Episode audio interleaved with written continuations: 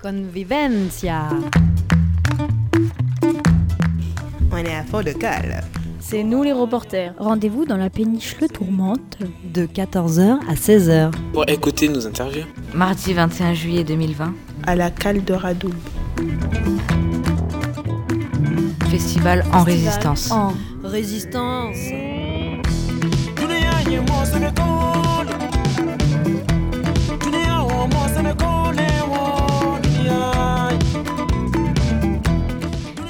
Bonjour à toutes et à tous, nous sommes les jeunes de la MJC du Pont des Demoiselles. Je m'appelle Giovanni. Bonjour, je m'appelle Aitem. Je m'appelle Solène. Je m'appelle Ornella. Je m'appelle Marie. Je m'appelle Fiona. Bonjour, je m'appelle Ophélie. Bonjour, je m'appelle euh, Roman. Et je m'appelle Louis. Nous sommes sur le site de Conviviencia depuis ce matin et nous avons eu la chance d'écouter le concert de Mokuyate. Aujourd'hui, dans hashtag Mon Canal, nous le recevons pour découvrir et vous faire découvrir ce musicien. Bonjour Mokuyate. Bonjour. D'où vient votre nom et que signifie-t-il? Euh, encore bonjour, je m'appelle Mokuyate. Alors Mokuyate, c'est un diminutif du nom de mon grand... L'arrière-grand-père, au fait. C'est le grand-père de mon papa qui s'appelait Mo Jigi. Mo, ça veut dire en malinké l'être humain. Jigi veut dire espoir. Donc Mo Jigi, l'espoir de l'homme. Et donc j'ai pris le diminutif Mo et pour mon nom de scène. Sinon, mon nom administratif, c'est Mamadou Kouyaté. Euh, comment avez-vous appris à jouer de la musique? Alors, comment j'ai appris à jouer de la, de la musique? Parce que j'ai eu la chance d'être né dans une famille de, de djeli. Alors, les djeli, ils ont la fonction aussi d'être musiciens. Donc, depuis des siècles, euh, mes arrière, arrière, grands-parents ont été toujours des, des, des, musiciens. Donc, la transmission se fait comme ça euh, de père et fils, père et fils, donc jusqu'à mon niveau. Et j'ai eu la chance, là où je suis né, la maison, il y a des balafons, des guitares, tout ça. Et donc c'est grâce à mes parents donc que j'ai rencontré cette culture et puis j'ai épousé ce comment je vais dire euh, ce métier. voilà. Jeune âge C'était votre plus jeune âge Ben oui, parce que déjà quand tu nais dans une famille où il y a la musique, euh, les parents tu les vois jouer, et tu, tu vois déjà quand tu es tout petit, et à l'âge de 7 ans, on commence à t'initier, à t'apprendre.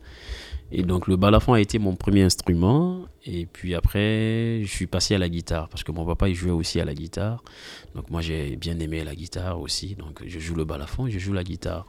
Après plus tard je me suis mise à chanter aussi. Alors, Mo Kouyaté, j'imagine que vous n'êtes pas venu en péniche. Euh, comment vous êtes venu? Est-ce que ça a été difficile de venir de la Guinée à la France? Euh, ça n'a pas été difficile, ça n'a pas été facile aussi. Voilà, parce que c'est par le canal de, de, mon métier, de la musique, je suis arrivé en France. J'avais, j'étais déjà arrivé deux, trois fois, je crois. Et puis, la, mon deuxième voyage, j'ai croisé quelqu'un qui va être ma femme et je suis rentré. La troisième fois, je suis venu et puis après, je, je me suis marié avec la France. Et donc depuis, je suis en France euh, installé depuis 2007. Et depuis ce temps, jusqu'à maintenant, c'est la musique et puis les voyages un peu partout dans le monde. Euh, quel est le plat national de la Guinée? Le plat national de la Guinée, le repas. Alors en Guinée, on mange beaucoup le riz. C'est des pays qui fait partie, en tout cas des pays qui mangent plus de riz. Et souvent le riz est accompagné avec les sauces euh, comme sauce de feuilles, c'est-à-dire feuilles manioc et feuilles patates, c'est-à-dire les feuilles de patates euh, douces quoi. Donc ils ont des feuilles comme ça et, euh, on cuisine ça avec le poisson fumé et de l'huile rouge. Et il y a feuille manioc aussi, pareil, mais un petit peu différent. Et aussi, il y a la sauce mafé. Ici, on dit mafé, mais chez nous, c'est la sauce arachide. Et puis, il y a la sauce soupe aussi, qu'on peut manger avec la viande ou avec euh, euh, le poulet. aussi, il y a d'autres plats vraiment plus traditionnels, c'est-à-dire euh, une sorte de ragoût et avec euh, manioc, patates, euh, poisson, un petit peu mélangé. Voilà, moi j'adore ça d'ailleurs. Et vous aimez ce repas? Moi j'adore ce repas. Et je me rappelle, euh, il y a quelques années, j'ai été joué en Angleterre. Donc euh, avant juste mon concert, il y avait un atelier de plats à faire. genre, Donc j'ai préparé ce plat.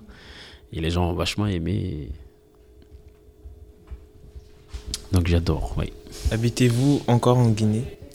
Oui, j'habite encore en Guinée. Alors, euh, comme on dit, j'ai le cul entre les deux chaises. Dès que je peux, je vais en Guinée. Donc chaque année, je vais au moins deux fois ou une fois, deux fois. En tout cas, chaque année, j'essaye d'y aller parce que voilà, j'ai mes parents encore là-bas, mes frères, mon papa il est là.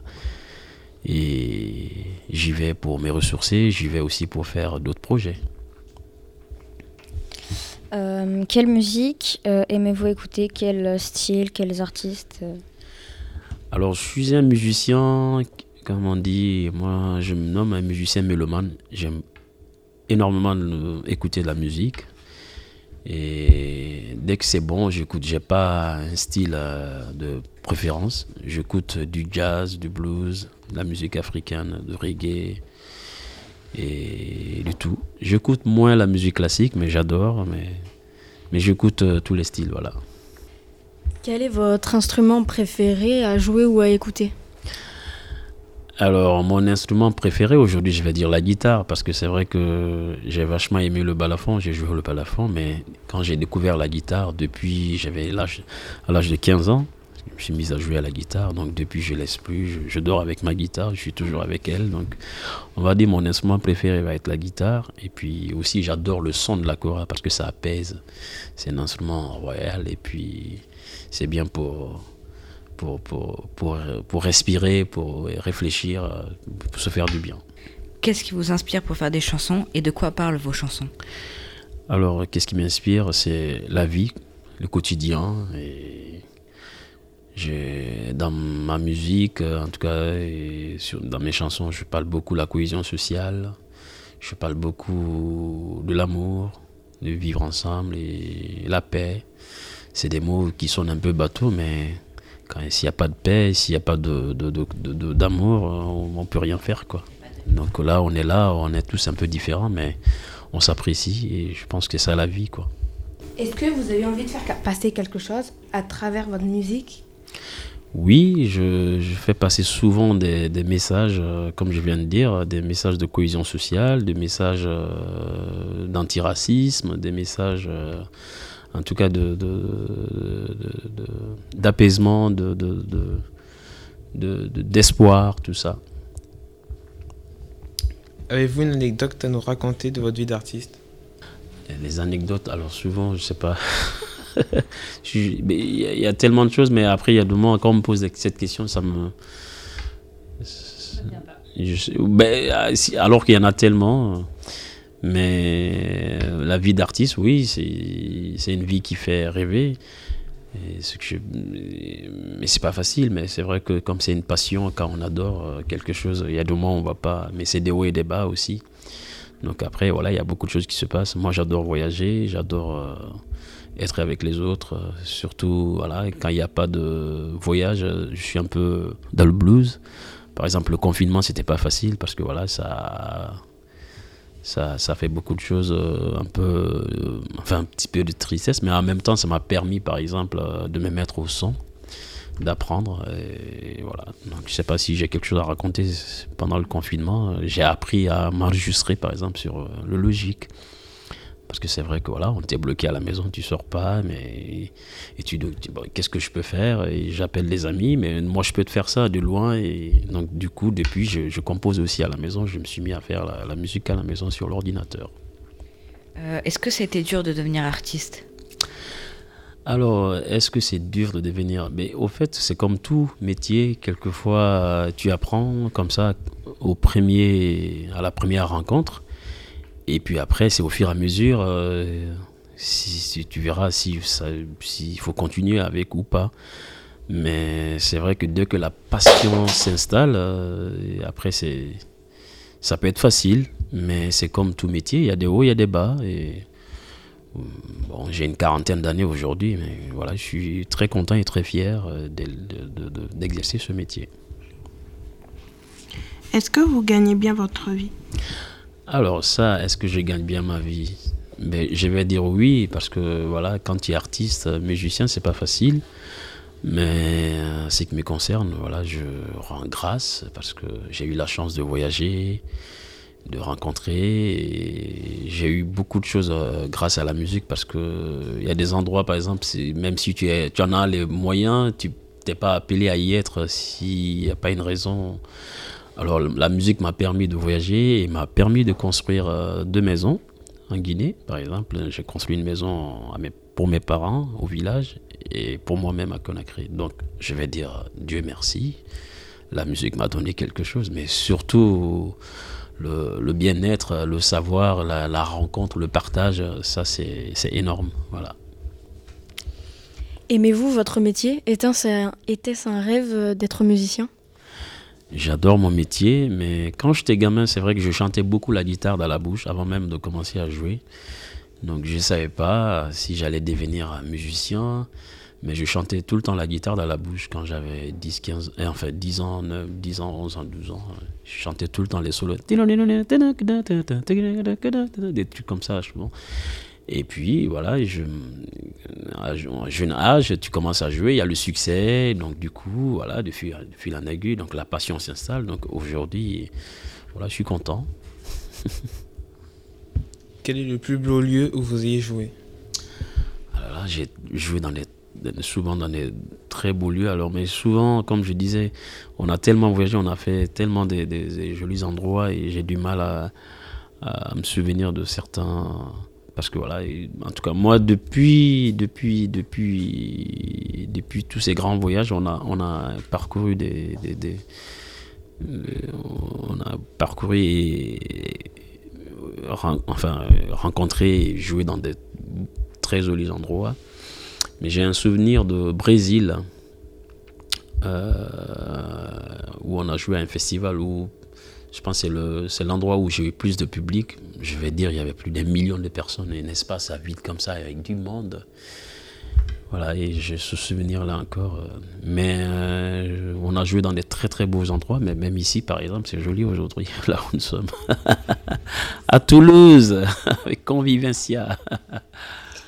Alors justement, euh, après deux mois là de, confinement, euh, un petit peu euh, cloisonné, avec une distanciation sociale, est-ce que là aujourd'hui vous avez aimé le concert et comment est-ce que vous avez trouvé cette ambiance? Est-ce que ça fait du bien de, de jouer là devant, devant des personnes et de ressentir cette énergie? Alors, comme je disais même tout à l'heure sur scène, c'est un plaisir parce que c'est vrai que quand tu joues pour les gens, ils reçoivent, mais je pense que ça vient aussi de moi pour donner. Donc euh, ça veut dire que voilà, c'est un énorme plaisir parce que depuis le déconfinement, c'est notre deuxième concert, sachant que mon batteur il vient de l'Allemagne, il vit là-bas, le, le bassiste il vient de Amiens, Abdoulaye le joueur de kora et la guitare il vit en Suisse. Donc tu dis concert, donc tout le monde est motivé. Ah ouais, enfin on va se retrouver, on va jouer. Donc c'était un énorme plaisir. Et je pense que nous, on a kiffé et le public aussi a kiffé vraiment. Il y en a même qui ont acheté des CD. Donc euh, c'était vraiment un plaisir partagé. Et tout ça pour dire que la musique est très très importante dans le quotidien, dans notre vie, tout ça. Et je disais aussi sur scène, c'est pour moi la musique, c'est la nourriture de l'âme. Elle est très très importante dans, dans, notre vie, quoi. Et vivement que cette maladie disparaisse et que les choses reprennent normalement et qu'on puisse euh, profiter encore de plus, bien comme il faut. Donc vive la musique. En tout cas, ça, ça fait du bien de, de, revenir et d'assister à des concerts et de le vivre en, en, live comme ça. Franchement, ça fait un, énorme plaisir. Et le premier qu'on l'a fait, c'était à Ris Orangeus. Et c'était pareil, les gens étaient contents et ils étaient très très très bien. Et ça fait du bien, vraiment. Êtes-vous déjà venu à Toulouse? Je suis venu à Toulouse, je pense, plusieurs fois, enfin, ou deux, deux fois. La, dernière fois que je me souviens, c'était pour le festival, euh, le grand festival qui se passe à Rio Loco. Rio Loco, voilà. Et donc euh, là, Convivencia et Toulouse, c'est un pays, enfin, j'apprécie cette ville. Donc déjà, ça fait deux, trois fois et j'espère revenir encore. Alors vous en avez déjà parlé de, la cale de Radoub. Euh, voilà, c'est un endroit très joli, un peu particulier. Euh, qu'est-ce que vous pensez de cet endroit? Qu'est-ce qu'il a justement de, particulier? Est-ce que vous avez déjà joué dans ce type euh, de lieu? Alors, c'est la première fois parce que ce que je retiens déjà, il y a la péniche, il y a de l'eau, enfin, comment on dit, c'est la, la rivière ou c'est le lac? Ah, c'est quoi? C'est quoi? Qu'est-ce qu'il y a à côté? Le canal du Midi. Le canal du Midi, merci.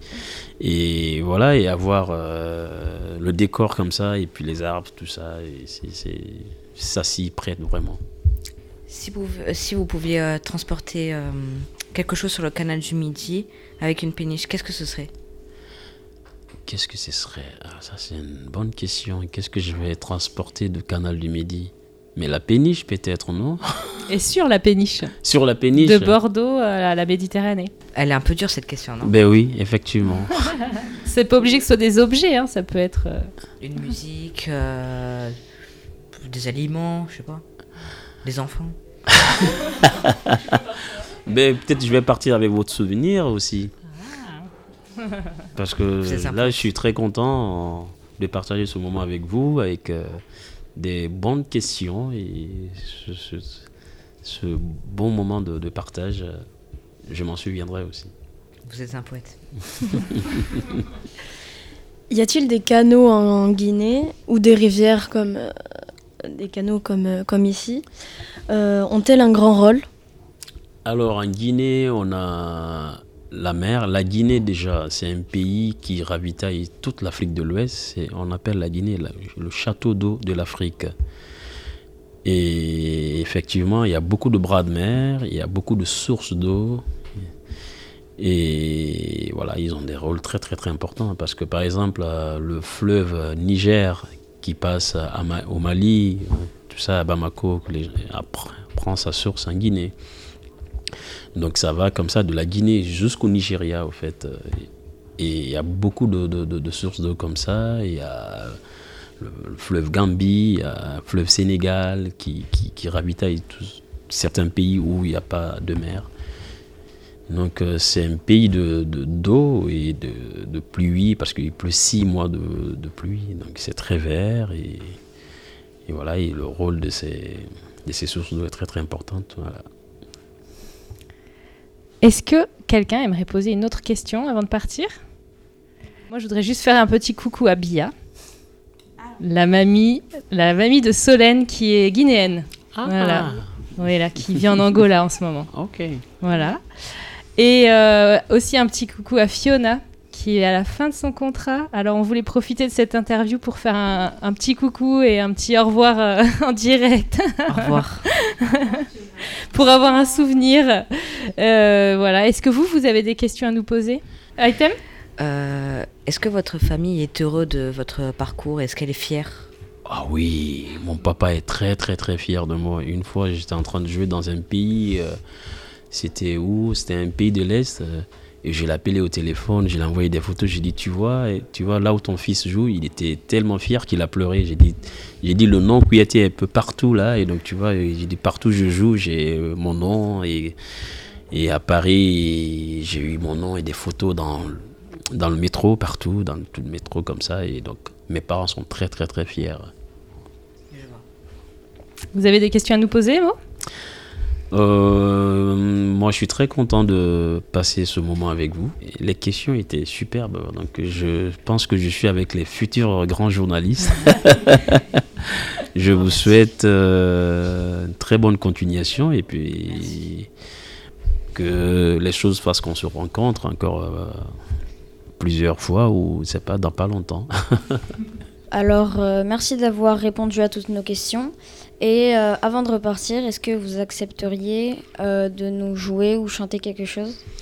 Ok, vu que je suis content d'être ici, je peux bien improviser quelque chose.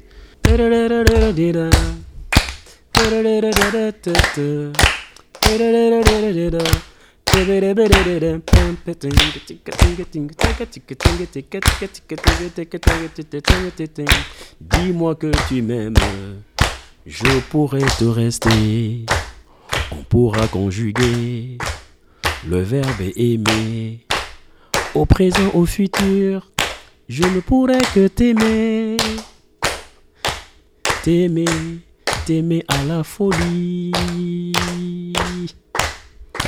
Danser cette arodia.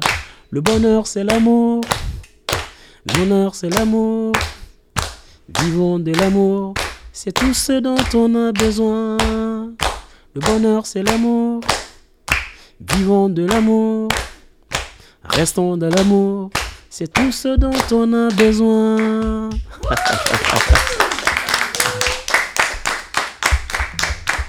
Convivencia. On est à fond de cale. C'est nous les reporters. Rendez-vous dans la péniche Le Tourmente. De 14h à 16h. Pour écouter nos interviews. Mardi 21 juillet 2020. À la cale de Radoul.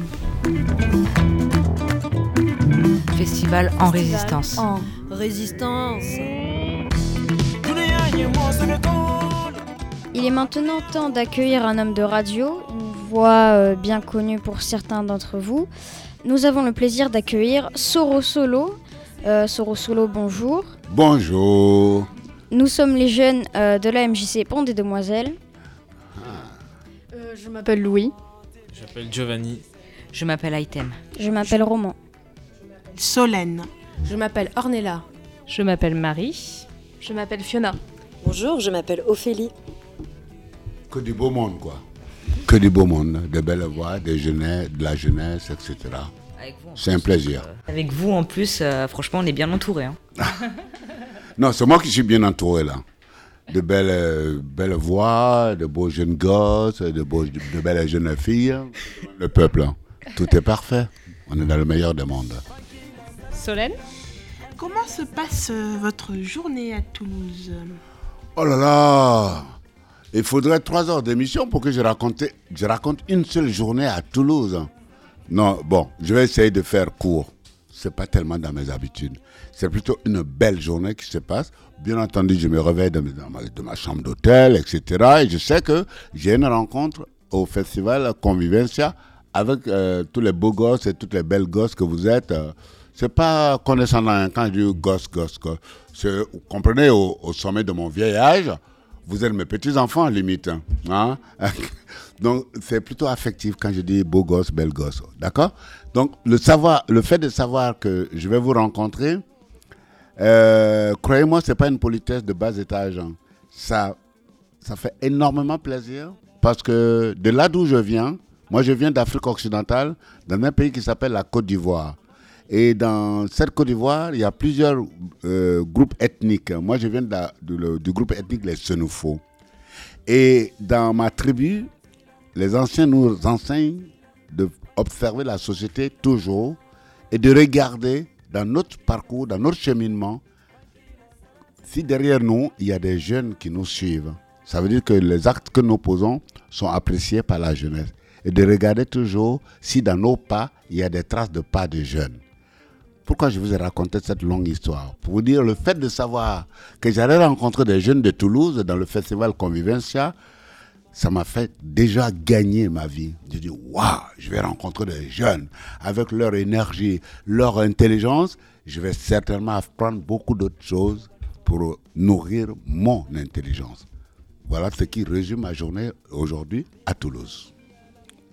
Alors, euh, vu qu'on vient d'avoir un concert, euh, ben, la question est bien posée. Euh, quelle musique aimez-vous écouter et quelle musique écoutez-vous en ce moment? À la vérité, j'aime écouter toutes les musiques. Une fois de plus, ce n'est pas une politesse. Pourquoi j'aime écouter toutes les musiques? Parce que à travers une musique, tu peux découvrir un pays, un peuple, une civilisation, une culture.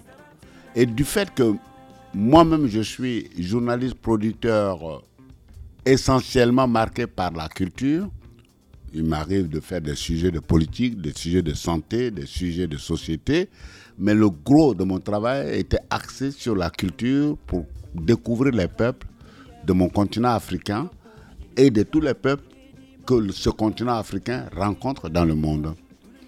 De ce point de vue, je dirais, donc j'écoute, je suis ouvert à toutes les musiques. Je découvre toutes les musiques. Alors, pour répondre au deuxième volet de la question, quelle musique j'écoute en ce moment?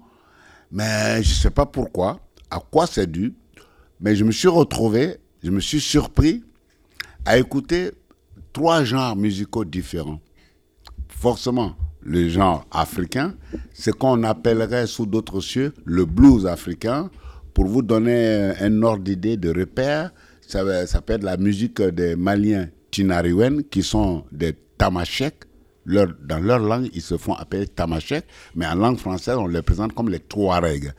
Quand quelqu'un vous dit Touareg ou quelqu'un vous dit tamashek, il s'agit du même peuple. Donc j'écoute beaucoup le blues de cette région euh, du Mali, la partie septentrionale du Mali, mais une musique aussi, un genre qu'on retrouve aussi dans la musique des songhai. On écrit songhai, S-O-N-G-H-A-I, mais il faut prononcer songhai. Et c'est la musique de quelqu'un comme Ali Farka Touré ou euh, comme son compatriote Afel Bokoum. Tout ça, c'est la couleur blues. Il y a ça. Il y a aussi une autre musique que j'aime bien écouter en ce moment. Je ne pourrais pas vous dire pourquoi. Vous savez, c'est comme le goût. Hein. Un matin, vous vous réveillez, vous avez envie de manger des céréales. Un autre matin, vous avez envie de manger une, tartine de pain avec du beurre et de la confiture. Un autre, un autre jour, vous allez vous réveiller, vous avez envie de manger du fromage blanc avec de la confiture. Voilà, la musique, c'est comme ça. Moi, je me réveille un matin euh, ou un soir, j'ai envie d'écouter cette musique. Donc, le blues malien, du Maneng, et donc le concert qu'on vient d'écouter, il y a beaucoup de, la couleur du blues mandingue, de le concert de Mo Kouyaté, qui est de Guinée-Conakry. À côté de ça, j'écoute aussi pas mal de musique euh, capverdienne.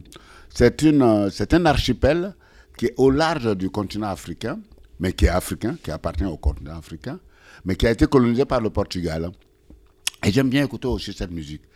Et puis, comme je vous ai dit, j'écoutais en ce moment du blues. Bon, forcément, je vais. Ceux qui ont donné l'appellation, le nom blues à ces musiques-là, je vais chercher euh, aux États-Unis ce que j'appelle l'Afrique hors de l'Afrique. C'est toute cette Afrique qui a été par la force de l'esclavage transportée dans les Amériques, dans la Caraïbe. Et c'est là-bas, en Amérique du Nord, qu'on a donné un nom à cette musique qu'on appelle le blues. Donc, des fois, en ce moment, je me retrouve à reprendre un peu quelques classiques de ce blues-là, tels que B.B. King, un célèbre guitariste afro-américain, ou Lightning Hopkins, qui est pareil aussi un guitariste africain. Voilà, il faut qu'on s'arrête là, sinon je vais passer deux heures à vous raconter ce que j'aime en ce moment. Comment êtes-vous devenu journaliste en Côte d'Ivoire? Euh, Parce que j'ai toujours eu envie de faire du le journalisme. Enfin, à l'époque, je ne l'appelais pas journalisme.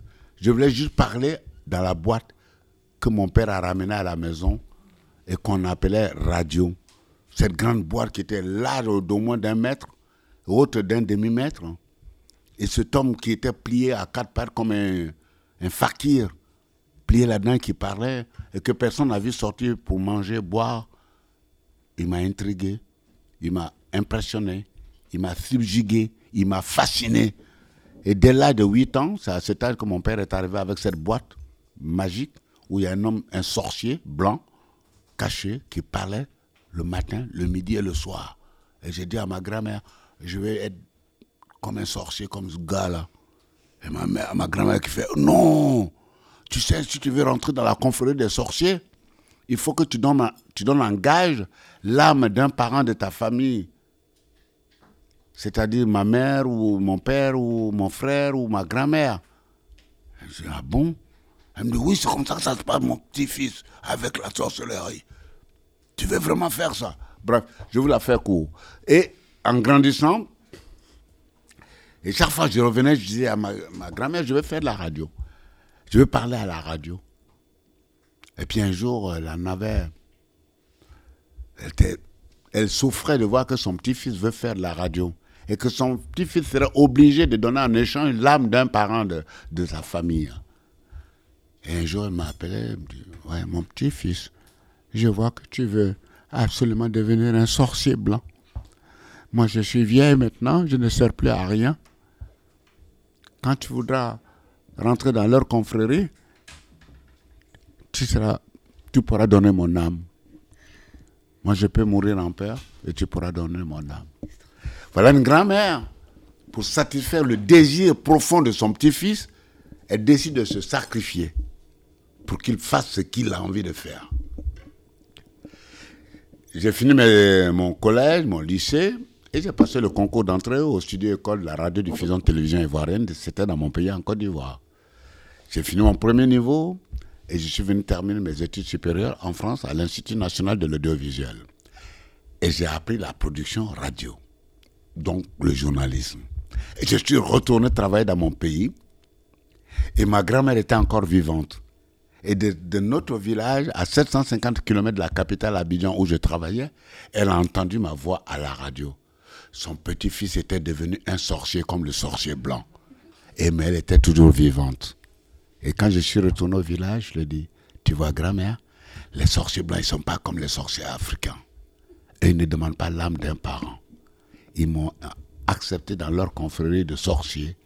Voilà comment tu peux m'entendre maintenant au village et tu n'es toujours pas morte. Et tout le monde était heureux. Et c'est comme ça que je suis devenu journaliste producteur radio. Et ensuite, quel a été votre parcours de journaliste? Attends, tu veux vraiment que dans cette émission, de je ne sais pas combien d'heures, moi je raconte 40 ans d'exercice de métier?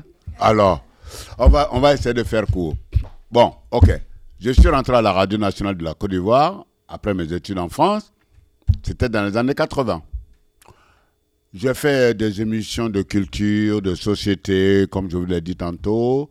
Et j'ai surtout animé euh, ce qu'on appelle la matinale. Ce sont les grandes tranches dans une euh, radio. Et la matinale, c'est toujours de 5 h du matin ou de 6 h du matin jusqu'à 8 h. Une grosse tranche de, de, 8, euh, de 3 heures.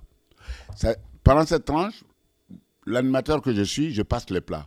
L'expression passer les plats, c'est dire, allez, le journaliste qui vient pour présenter le journal, j'ai dit, allez, bonjour mesdames et messieurs, vous êtes bien sur Radio Côte d'Ivoire, le journal de 6h15 avec Thomas Makaya. Et là, le journal fini. Vous venez d'écouter le premier journal de la matinée avec Thomas Makaya. Nous allons passer maintenant à la chronique, le magazine, la Coupe nationale du progrès. Donc, c'est ça, passer les plats.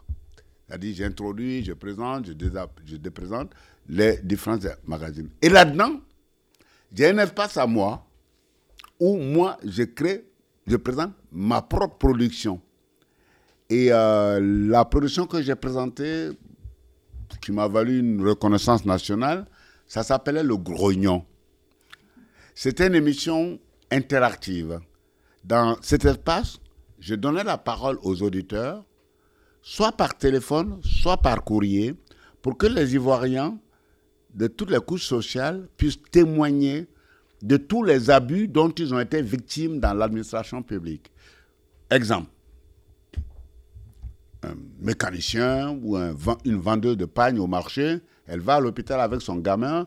On a une maladie qui est très récurrente en Afrique qui s'appelle le paludisme. C'est la principale cause de mortalité des enfants en Afrique. C'est des millions d'enfants qui meurent du paludisme par an. C'est pire que le coronavirus. Bref. Donc voilà un parent qui arrive à l'hôpital on dit les services hospitaliers sont ouverts à 8 heures. Il arrive à 8 heures, le médecin n'est pas là. Les infirmiers ne sont pas là. Son patient, son enfant qui souffre du paludisme.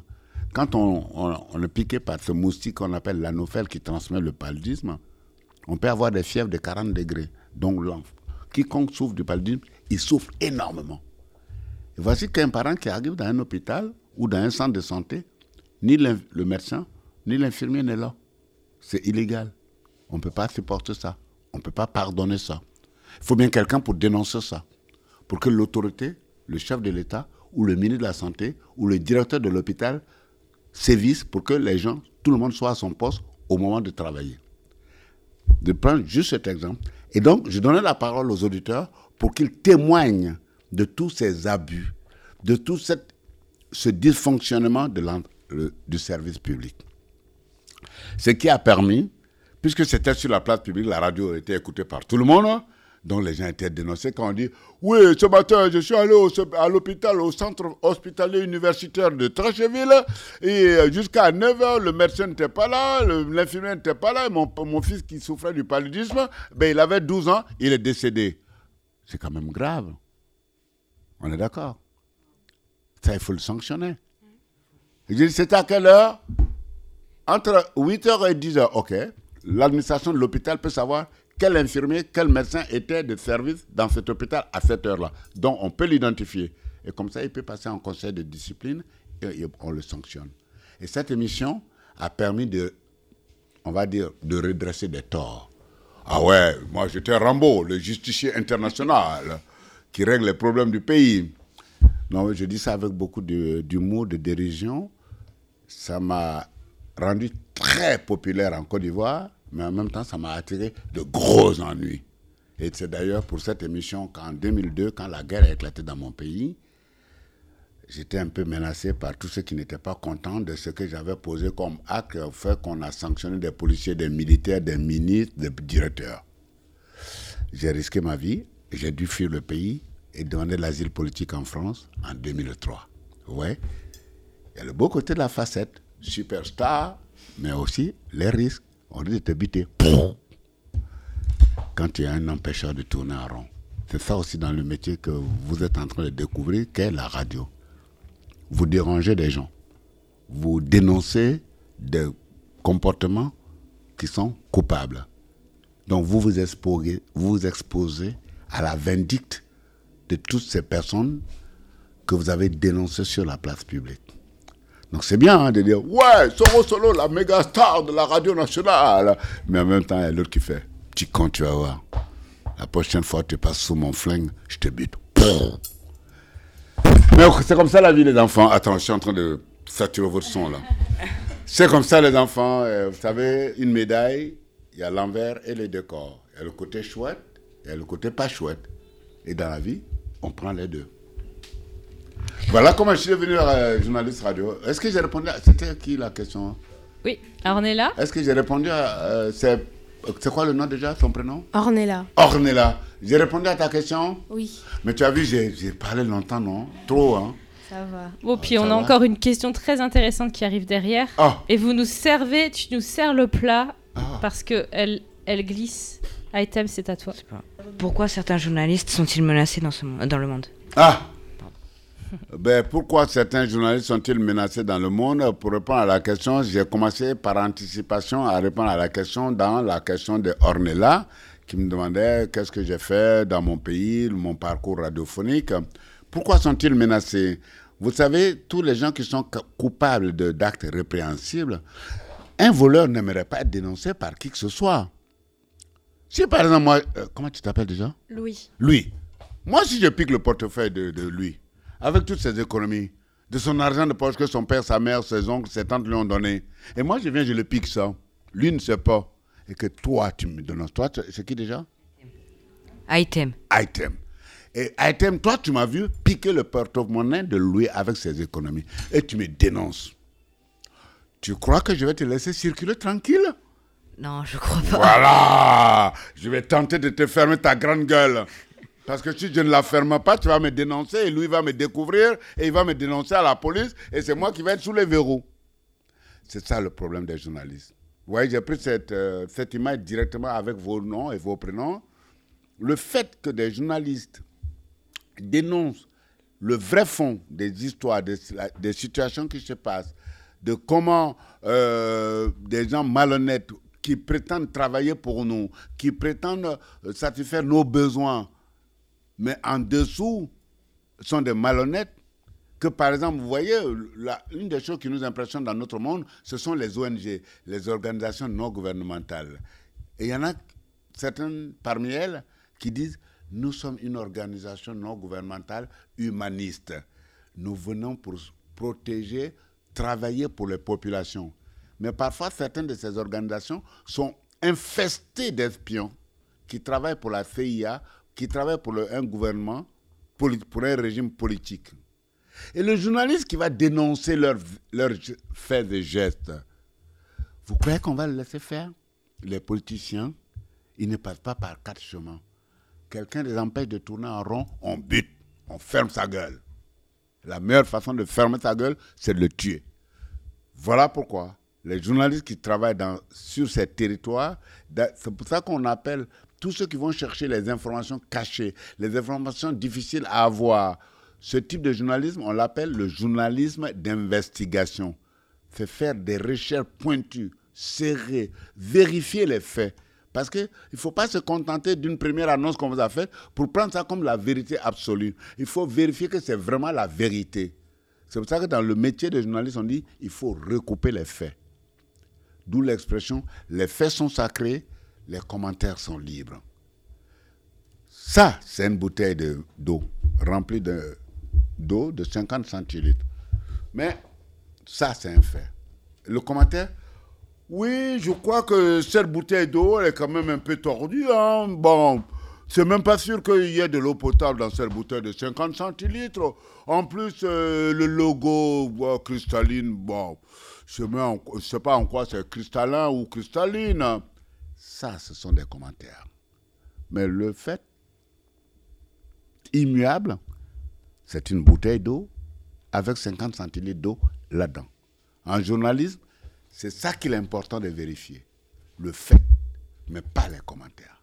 Les commentaires, c'est en fonction du sentiment qui nous anime, en fonction de notre, notre propre culture. Si je suis de culture de gauche ou de droite, je vais applaudir les hommes politiques euh, qui sont au sommet de l'État quand ils sont de droite. Euh, si je suis de droite. Mais si je suis de gauche, je dis oh, mais oh putain, bordel. Eh, pardon, les enfants, excusez-moi. J'ai dit des gros mots. Hein. Ça va, hein? Bon, allez, on est entendu là. Putain, bordel, cet enfoiré de, de gars de droite là. Ils font rien de bien. Ils ne font que de la merde dans notre pays. Voici le background sentimental, affectif, qui conditionne nos commentaires. Alors que les faits ne peuvent être conditionnés par rien. Que je sois de gauche ou de droite, c'est une bouteille d'eau avec 50 centilitres.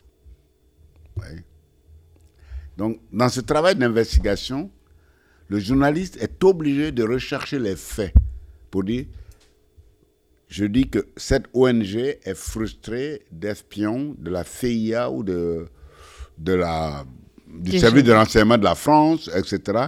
Voilà un tel, du nom de un tel, voilà d'où il vient, voilà ce qu'il a fait, et on va citer des faits pour prouver que ce mec est un espion. Et ça, le journal d'investigation qui permet de révéler des choses que les auteurs ne veulent pas qu'on sache, mais qui nous informent. Mais croyez-moi les jeunes, ce n'est pas cette catégorie de journalistes qui fait la majorité aujourd'hui.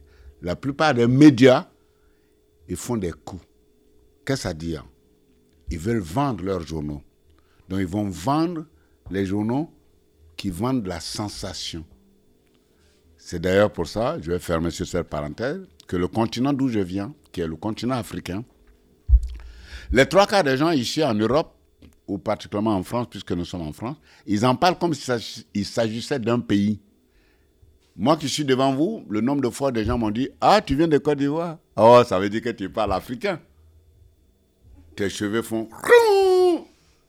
Mais je viens d'un continent de 56 États, et même un pays comme le mien, la Côte d'Ivoire, où il n'y a pas beaucoup de langues, mais il y a 60 langues différentes. Comment bordel, tu viens me demander si je parle africain? Il n'y a pas une langue africaine. Je lui réponds alors, oui, je parle africain comme toi, tu parles européen. Il fait, mais non, c'est pas pareil. Je dis, ben pourquoi c'est pas pareil? Ah ben l'Europe, c'est plusieurs pays. Hein. Il y a l'Allemagne, il y a la Bruxelles, il y a la Belgique, il y a la France. Eh, eh, eh. Petit con va, un culte. L'Afrique, c'est la même chose. Hein. C'est 56 États, dont certains États sont plus grands que la France. OK? Bon, allez, on passe à autre chose. Louis, je, pense qu'on va passer ta question, Louis, parce que du coup, ça revient un peu à ce dont on vient de parler. Je ne sais pas ce que tu en penses, Louis, dis-moi. Oui, ça, revient. Ouais, je pense. Que... Ah, mais je veux l'entendre quand même la question. Fais voir. Vas-y, Louis. Que pensez-vous du gouvernement de Côte d'Ivoire sur la liberté des journalistes? Euh, euh, je ne pense rien de particulier sur le gouvernement de la Côte d'Ivoire. Je ne pense rien de particulier sur le gouvernement de la France. Tous les gouvernements sont des mêmes. Les enfants, tous les hommes politiques, il faut vous en méfier comme de la peste, même ceux que vous applaudissez. Tout régime politique est un manipulateur. Au niveau de la liberté de la presse, la, la Côte d'Ivoire n'est pas pire que la France. Sauf que chacun a des méthodes diverses et variées. Chacun a une façon de laisser croire qu'il applique la démocratie de la liberté de la presse. Mais quand il peut empêcher les journaux ou les journalistes de, de prendre leur liberté de la presse, hein, ils vont l'en empêcher. Et c'est valable pour tous les pays du monde. Mais sauf que nous vivons sur un continent qui s'appelle euh, l'Europe et nous vivons particulièrement dans un pays qui s'appelle la France. Et la particularité, la particularité du monde occidental, c'est toujours de dire à ses citoyens, vous savez, nous, nous sommes un pays bien. Nous sommes démocrates. Les antidémocrates, mais c'est les gens d'en face. Ce sont les Africains. Et pourtant, ces Africains, ce n'est pas pour dédouaner les Africains, croyez-moi, les enfants. Ils ne sont pas pires que les Américains, que les, Français, que les Allemands, que les Belges. Que... Non, ils sont tous autant qu'ils peuvent.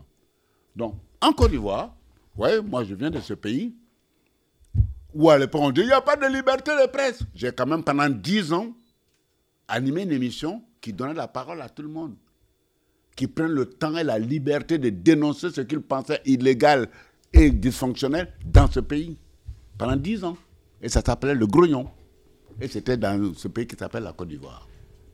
Pendant ce même temps, j'arrive aujourd'hui en France et euh, un journaliste qui écrit euh, sur Carla Bruni, la femme de Sarkozy, eh bien, on ne sait pas par quel tour, euh, tour, de passe-passe, eh bien, le journaliste s'est fait virer du, du magazine Paris Match. On est en France, où il y a la liberté de la presse. Un journaliste écrit sur la femme du président, il s'est fait virer. Giovanni, Giovanni a une question là-dessus, je crois. Luttez-vous pour la liberté des médias dans le monde et si oui, comment, peut-on lutter pour cela? Pour lutter pour la liberté des médias dans le monde?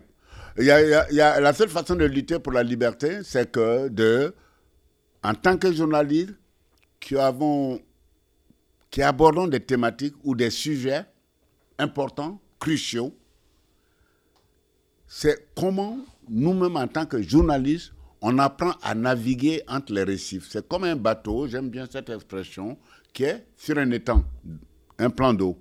Et il y a plein de, rochers qui sont des dangers pour son bateau. C'est à lui maintenant de voir quand il apprend à contourner le récif pour continuer à naviguer dans l'eau et avancer. C'est à nous, journalistes, d'apprendre à le faire. Parce que les régimes dans nos États ne vont jamais nous laisser cette liberté. Parce que cette liberté dénonce les soubassements de, de toute leur magouille de politiciens. Où qu'on soit. Quand vous serez grand, vous allez lire des, magazines. L'État, le pays qu'on nous présente comme le chantre de la liberté d'expression et de la démocratie, ce sont les États-Unis. Mais si je commence à vous raconter... Euh, les magouilles qu'au sommet de l'État, on a mené pour empêcher les gens de dénoncer la liberté d'expression. Il y a un peu plus de 60 ans, un gamin de 14 ans est passé sur la chaise électrique aux États-Unis, accusé d'avoir tué deux jeunes filles. Les journalistes qui ont commencé à enquêter là-dessus, on les a butés parce que ça desservait la cause de l'État américains. Des journalistes allaient prouver qu'ils ont tué un gamin de 14 ans. On est dans l'État démocratique des États-Unis, les gars. Il y a des horreurs dans cette ville. Ce n'est pas pour vous faire peur, hein. mais il est important que vous soyez conscient de la réalité de notre monde. Il n'est pas sympa, forcément. Mais vous avez été élevé dans un pays où vous, avez, vous êtes à l'abri du besoin, à l'abri de la guerre, à l'abri de la privation. Vous ne savez pas ce que c'est avoir faim, avoir soif. Mais c'est en même temps important de profiter des plateaux comme ça pour le dire, ça existe. Ne vous fermez pas les yeux. Ce n'est pas pour vous faire peur, c'est juste en être conscient. Et dans ces pays où on a appris, on a vécu sous la guerre, où on a eu faim, où on a été exposé au racisme le plus pervers, là, on appréhende le monde avec plus de lucidité. On est conscient, mais en même temps, on profite de la vie. Vous êtes jeune, vous êtes beau, vous avez tout l'avenir devant vous. Vous allez faire de belles études, avoir de belles chéries ou de beaux chéris et profiter de la vie. Gardez ça en tête. Vivre toujours là où on se retrouve. Vivre intensement. Profiter de chaque instant, de l'instant présent. Et pour ce faire, c'est être assidu à l'école. Le métier que vous allez apprendre, l'apprendre consciencieusement. Et puis, rêver. Rêver du meilleur, du plus grand. Moi, j'ai rêvé de rentrer dans cette boîte pour parler comme le sorcier blanc. Là, voilà où j'en suis aujourd'hui. En fait, je suis un homme heureux, même s'il y a deux fois m'a raté. voilà. On, on va passer les deux questions qui viennent. On va passer directement à toi, Solène. Étiez-vous déjà euh, venu à Toulouse avant le festival? Avant le festival Convivencia, j'étais déjà venu à Toulouse euh, pour... La première fois que j'ai mis les pieds à Toulouse, c'était au mariage d'une Toulousaine que j'ai connue en Côte d'Ivoire, dans mon pays, et qui se trouve être une descendante de la noblesse des Saint-Cernin. Vous avez une cathédrale à Toulouse qui s'appelle Saint-Cernin. Eh bien, j'ai connu une fille en Côte d'Ivoire qui s'appelait Magali de la part de Saint-Cernin. C'est une descendante de la noblesse de Saint-Cernin. Mais plus tard, j'ai appris que son arrière, arrière, arrière grand-père ou ancêtre a été écartelé. Peut-être qu'elle-même ne le sait pas. Peut-être qu'elle le sait. Voilà la première fois comment je suis arrivé à Toulouse. Mais j'étais content de découvrir euh, cette belle cathédrale et de découvrir que c'était la plus grande basilique de toute l'Europe de l'époque romaine. Je dis, waouh! Oh, Toulouse, je t'adore. La ville rose, j'aime tes couleurs roses. Et j'adore l'accent d'ici. La deuxième raison pour laquelle je suis venu à Toulouse, c'est quand j'ai commencé à travailler à, à, France Inter comme journaliste présentant l'émission avec euh, mon camarade et complice et mon frère blanc, qui s'appelle Vladimir Cagnolare. On présentait donc l'émission L'Afrique enchantée pour parler, raconter l'Afrique dans sa diversité. Et donc on est venu avec cette émission au festival Rio Loco. Et c'était la deuxième fois que je suis venu. D'ailleurs, à l'occasion de ce festival Rio Loco, je suis venu pour plusieurs raisons euh, à Toulouse. Je suis tombé amoureux de Toulouse et des Toulousaines. Faut pas raconter ça. Hein. Ça, ça reste entre nous. Hein. Ça ne se dira pas sur la place publique. D'accord? Merci. Elles sont, elles sont, belles, non, les Toulousaines? Ouais, elles sont belles. Bon, voilà. Qu'est-ce que voilà. tu et, Je disais, dis-le. et puis, euh, j'ai eu le privilège et l'honneur de faire la connaissance de Cécile Hérodo euh, dans un festival qui se passait plutôt en Charente, hein, le festival Musique Métis, sur lequel tous les deux on se retrouvait dans un jury d'attribution du prix de la, de la, chanson francophone. Et ça, je crois que ça date de 10 ans. C'est comme ça que j'ai connu Cécile Hérodo. Et euh, par, par, la suite, on s'est croisés dans plusieurs événements, notamment au Cap-Vert, à La Réunion, dans des festivals. Et comme moi, je faisais une émission qui raconte les musiques d'Afrique, qui raconte le continent africain à travers ses musiques.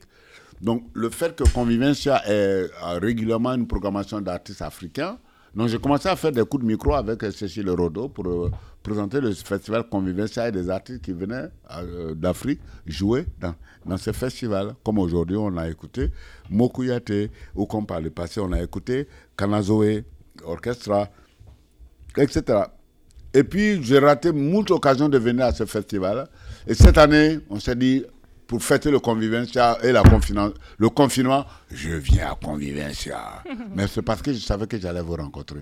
C'est la vraie raison. C'est pas pour les autres. Hein. N'importe quoi. Franchement, ce garçon, il n'est pas sortable, je vous le dis. Connaissez-vous l'histoire du canal du Midi?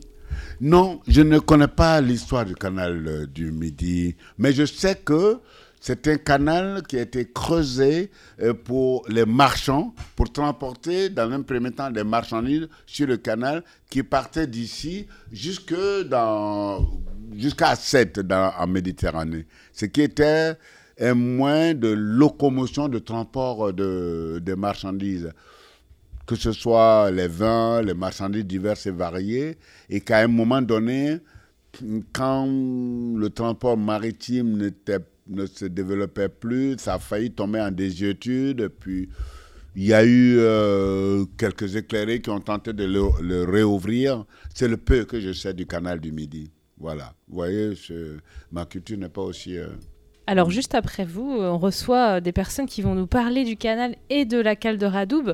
Donc euh, on vous invite à rester euh, si vous le souhaitez. Avec plaisir. avec Ou alors à écouter l'émission euh, qu'on aura enregistrée. Ah ben voilà, je crois que je ferai ça. Euh, Ornella, non. Oui, non. Giovanni. Giovanni. Avez-vous déjà, déjà vu une péniche radiographique? Non. Ra- radiophonique, oui. Et, ou bien montée, disons. Je, pour vous faire plaisir, j'ai failli dire, j'avais envie de dire, ah oui, non, j'ai jamais vu, je découvre. À la vérité, non, j'ai déjà découvert des péniches avec à bord euh, un plateau radiophonique. euh, et c'était notamment, je euh, j'évoquais tantôt le festival Musique Métis à, à Angoulême. Vous savez, ce festival s'est passé sur une île qui était encerclée par deux branches de, oh, de la Charente, justement. Et donc, j'ai pu voir à, à Angoulême une péniche qui été aménagée pour faire de- un studio radiophonique. Mais par contre, ce que je n'avais jamais vu, c'est une péniche aménagée pour que sur le pont, un groupe s'installe et joue de la musique pour un public qui est en face sur les quais. Ça, je pense que Convivencia est certainement un des événements qui a innové en la matière. Donc vous avez de toutes les raisons de vous bomber le poitrain et dire nous sommes vraiment les meilleurs à Toulouse avec Convivencia. On va vous proposer de jouer un petit jeu, item. Ok. Alors, euh, nous aimerons, euh, nous aimerons, rions, oula, nous aimerions vous demander la signification de quelques mots. Oui. Du canal. Du canal. Ha Que veut dire draguer? Draguer, euh, si j'ai bien compris par rapport à la technologie, euh, de des techniques de l'information et de la communication, draguer, ce serait tirer. Tirer quoi? Ben, tirer euh, un draguer, bon, comme on est dans le cadre de des, bateaux et de la péniche, ben, c'est tirer un bateau, un- une péniche. Alors c'est marrant parce qu'une personne de VNF vient juste Ah. d'entrer dans la salle. Mais par contre, draguer aussi peut vouloir, dire. euh, non, euh, euh, ou alors, euh, qu'on appelle. euh, draguer le fond du canal en ramassant le- l'accumulation du sable qui fait que les péniches ne peuvent pas circuler. Ah là là. Un point. Un Du point. deuxième coup, du deuxième coup. Ouais. Louis, la deuxième. Qu'est-ce qu'un pétardier? Un pétardier? Oui. Où Bon, eh, écoutez, ça c'est une question hein, difficile.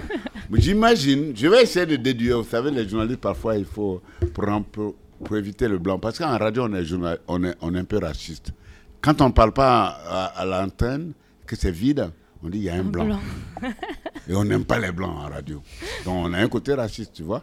Donc pour éviter le, euh, le blanc, les journalistes, ils brodent toujours, blablabla. Bla, bla, bla, bla.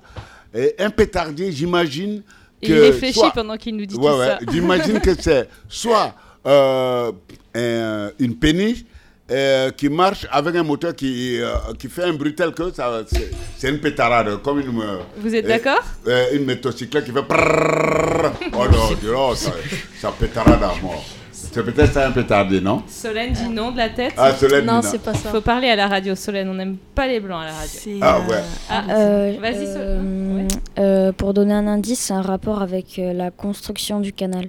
Bien. Ah, ah, c'est- ah ouais, alors, donc un pétardier, c'est certainement celui qui permettait d'exploser les roches pour ouvrir euh, le Oh là passage. là là là là là là C'est incroyable. Il a bien incroyable. bossé. Et il a bien bossé son sujet. Ben, je- c'est par déduction. Giovanni? Euh, Qu'est-ce que le chômage euh, sur le canal? Le chômage, hein? Ouais, chômage. Euh, sur le canal, le chômage, hein? Le chômage. chômage, oh là, c'est les gens, déjà le chômage, c'est quand on n'a pas d'emploi. Chômage Alors- partiel. Non, non, pas chômage partiel, Non. chômage. Le chômage, eh ben, euh, c'est certainement au moment où on, on construit le, le canal et qu'à un moment donné, pour diverses raisons, soit de matériaux qui ne sont pas livrés, soit euh, de, de bombes euh, pas suffisantes pour exploser le- la roche pour ouvrir le passage, eh ben, le personnel euh, actif est obligé d'attendre que tout ça soit à disposition pour continuer le travail. Et comme ils n'ont plus de, travail, donc ils sont en chômage. sur le canal. C'est ça? N'importe quoi. Non. N'importe quoi.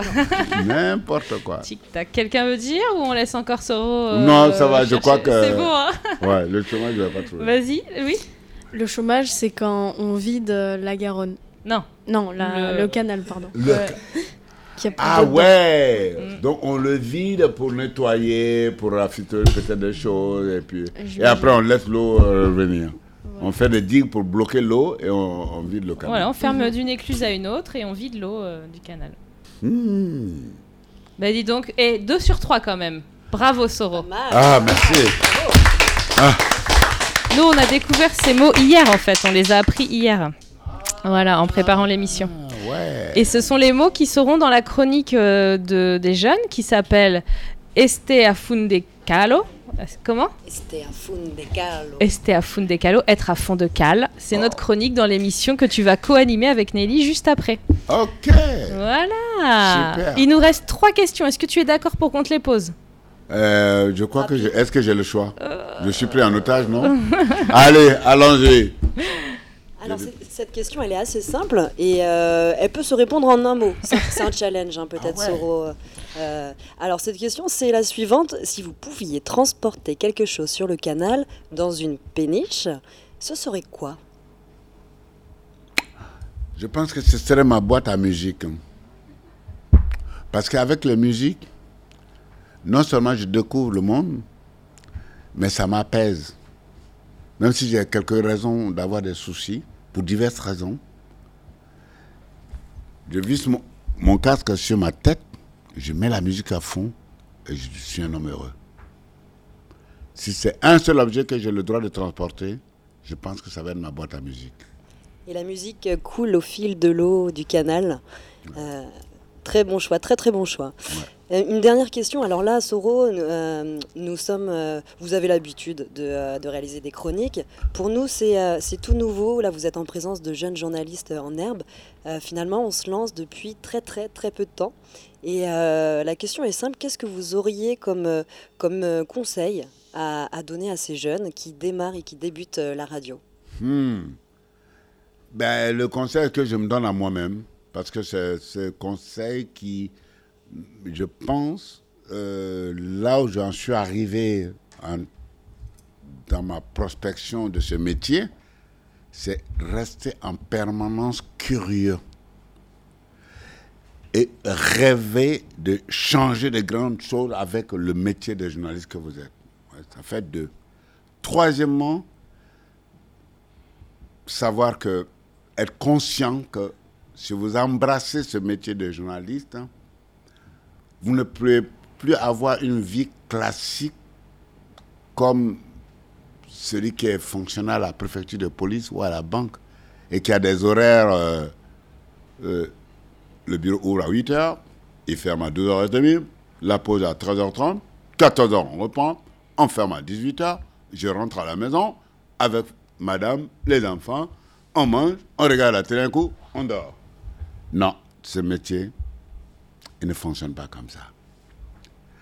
C'est un métier qui vous emmène à vivre la nuit, de jour comme de nuit. Vous avez un festival à l'autre bout du monde, D'accord, vous avez un, moment où vous préparez des interviews avec les, artistes, ça c'est le truc classique.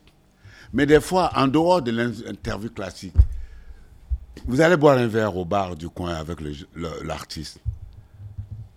Et c'est au moment où vous papotez et que vous, vous n'êtes plus dans le cadre strict des artistes, journalistes.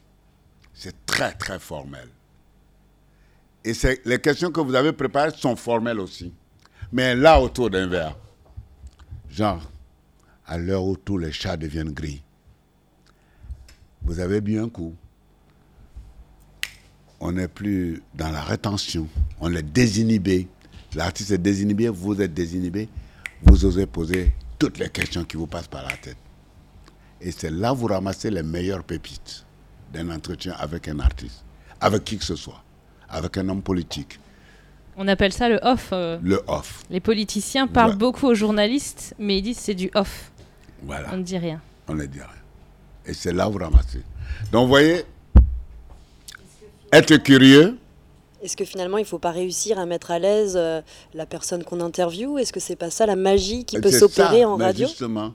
Parce que quand vous êtes dans le contexte formel, vous restez dans le rapport interlocuteur-journaliste.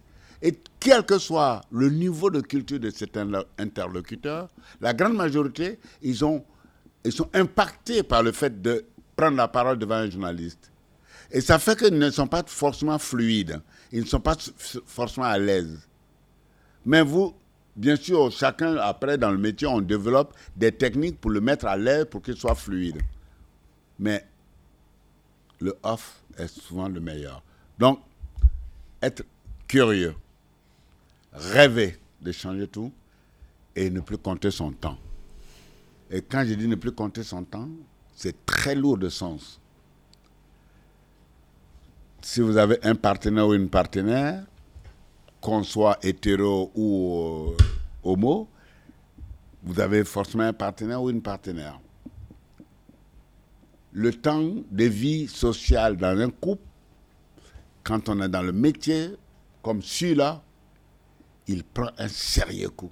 Parce que vous rentrez à pas d'heure, vous voyagez en permanence. Et l'amour, c'est comme euh, tout ce qui est vivant. Plus ça vieillit, plus ça se flétrit. Il faut être suffisamment ingénieux, d'une intelligence exceptionnelle pour entretenir la flamme de l'amour. Et quand on n'a pas ça, ben ça se flétrit. Et quand vous êtes dans un métier comme le journalisme, il expose plus facilement la relation de vie de couple ou la relation de vie familiale. Voilà pourquoi je donne ces trois conseils. Être curieux, être rêveur et ne pas compter son temps. Et ne pas compter son temps, ça veut dire si vous choisissez d'avoir un couple, dans un- de vous mettre en couple un jour, il faut en tenir compte.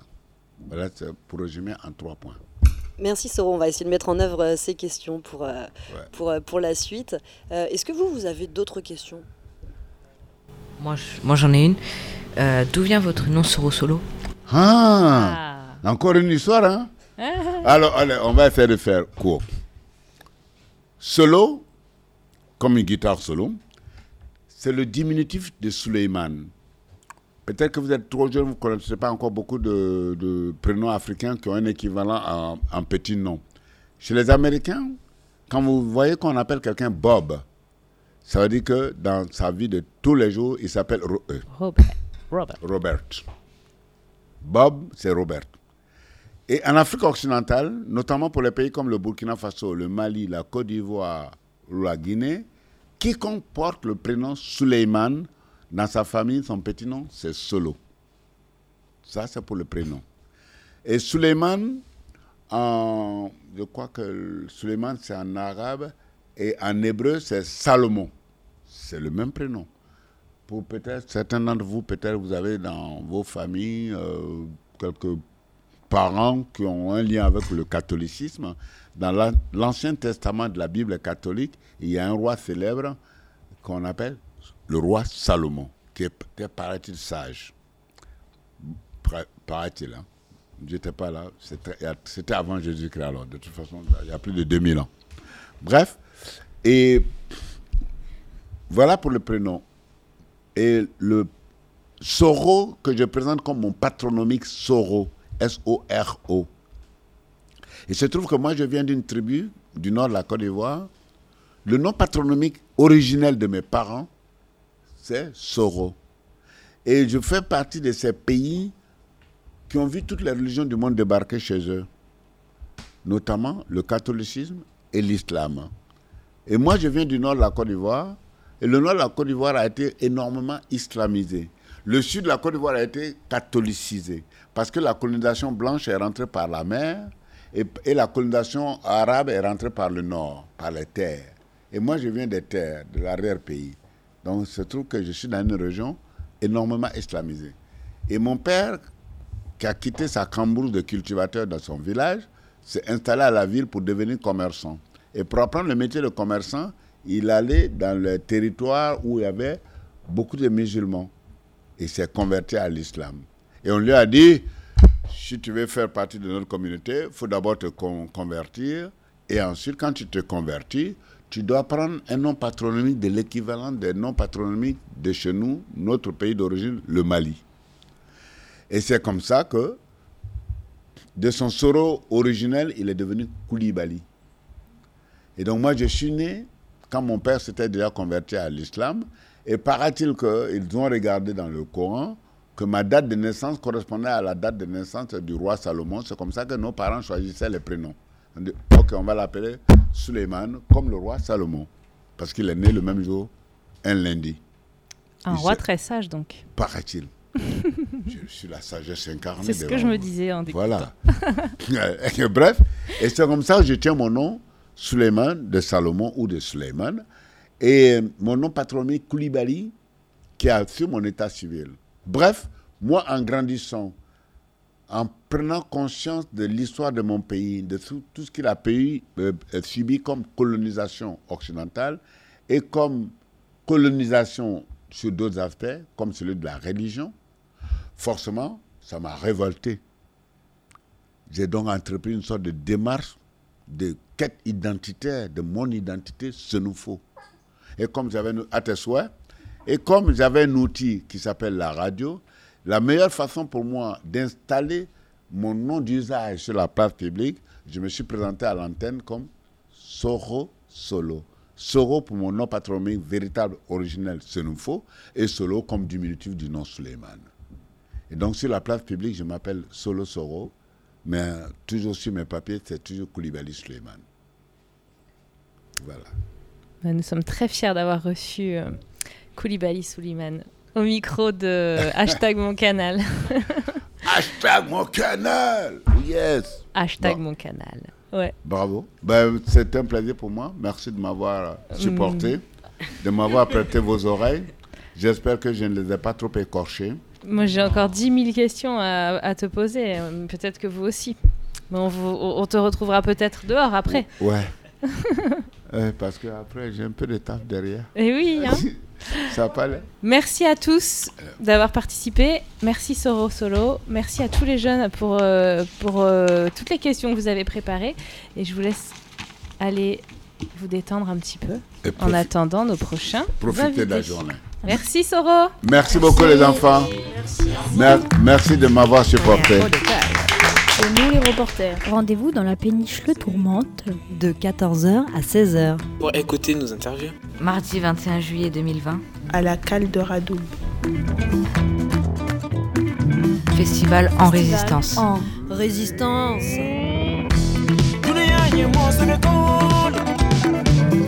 Bonjour à toutes et à tous. Nous recevons maintenant dans notre studio euh, Corinne Chaumeil, chargée de la communication, et Samuel Vanier, archiviste pour la direction territoriale sud-ouest euh, de VNF.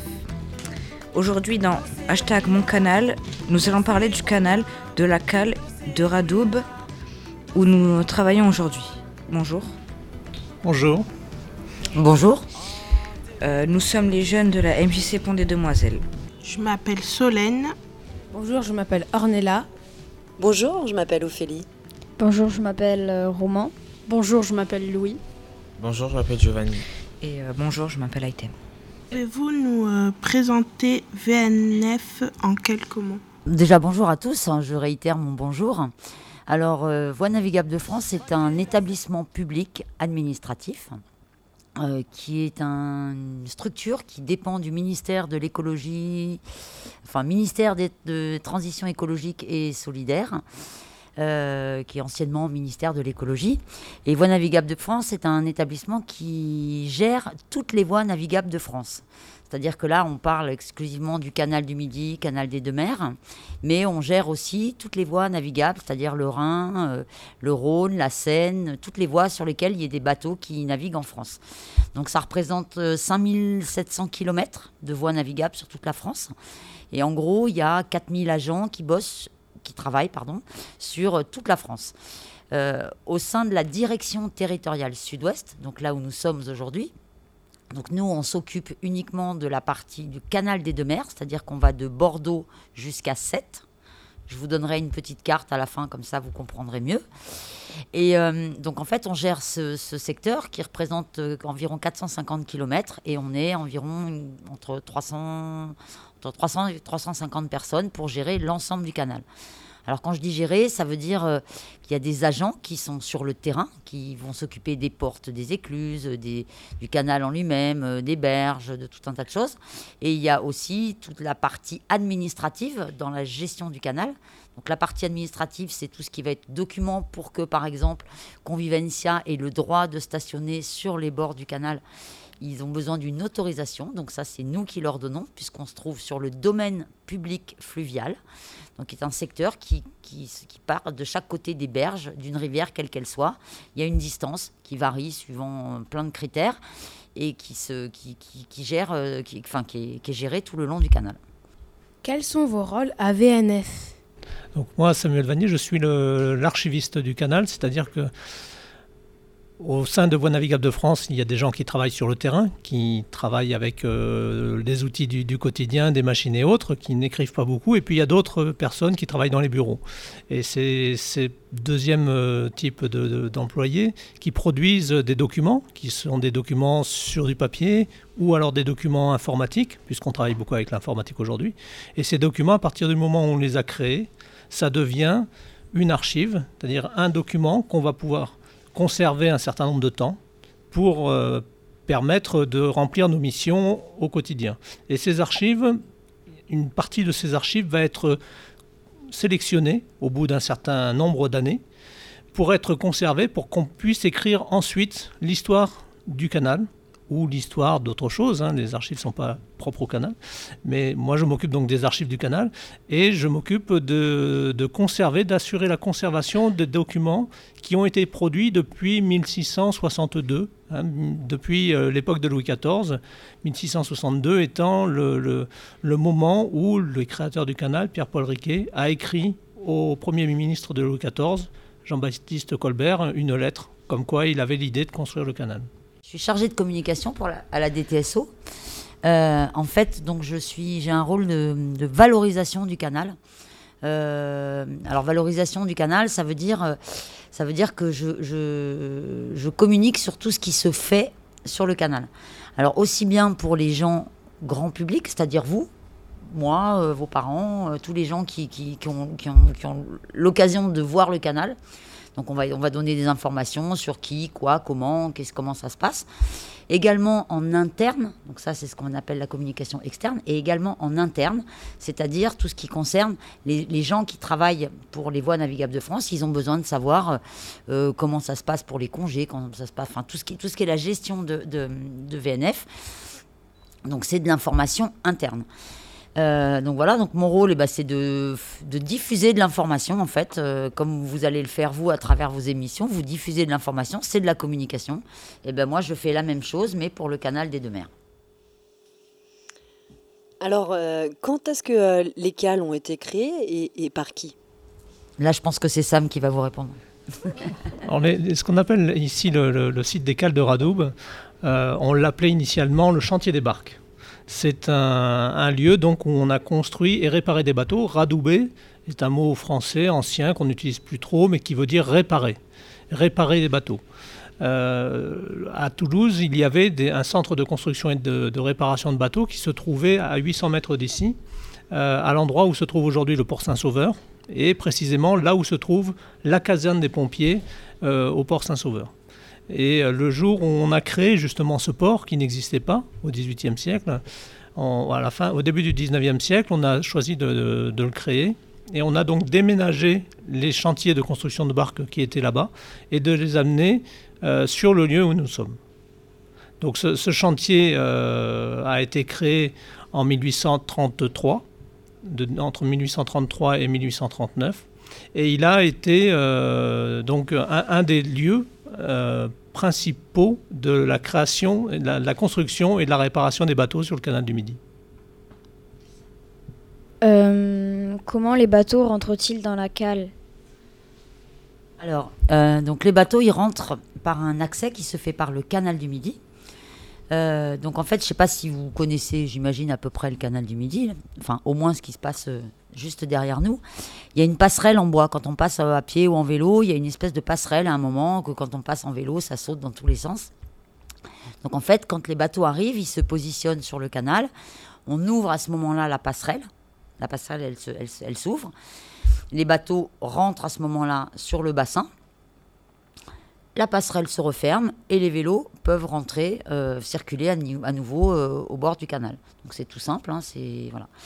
Et après, une fois que les bateaux sont dans le grand bassin que vous avez vu qui se trouve derrière le tourmente, là, le, grand bassin qu'on voyait ce matin quand vous êtes arrivés, en fait, euh, ben, y a, on a sur le site, on a, on a trois cales, c'est-à-dire qu'il y en a deux qui sont, enfin, il y en a une couverte, pardon, donc la grande qui est sur le côté que vous avez vu, vous étiez tous assis là ce matin.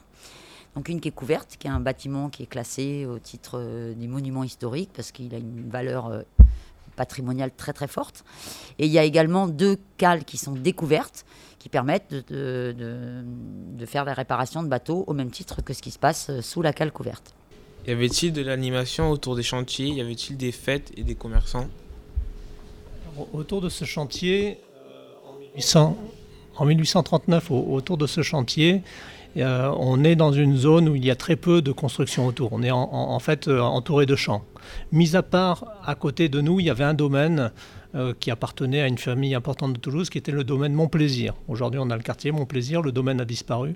Mais mis à part cette, grande maison qui avait un parc autour, de chaque côté d'aujourd'hui l'allée des Demoiselles, qui était la route de Toulouse à Revel, il n'y avait, que des champs.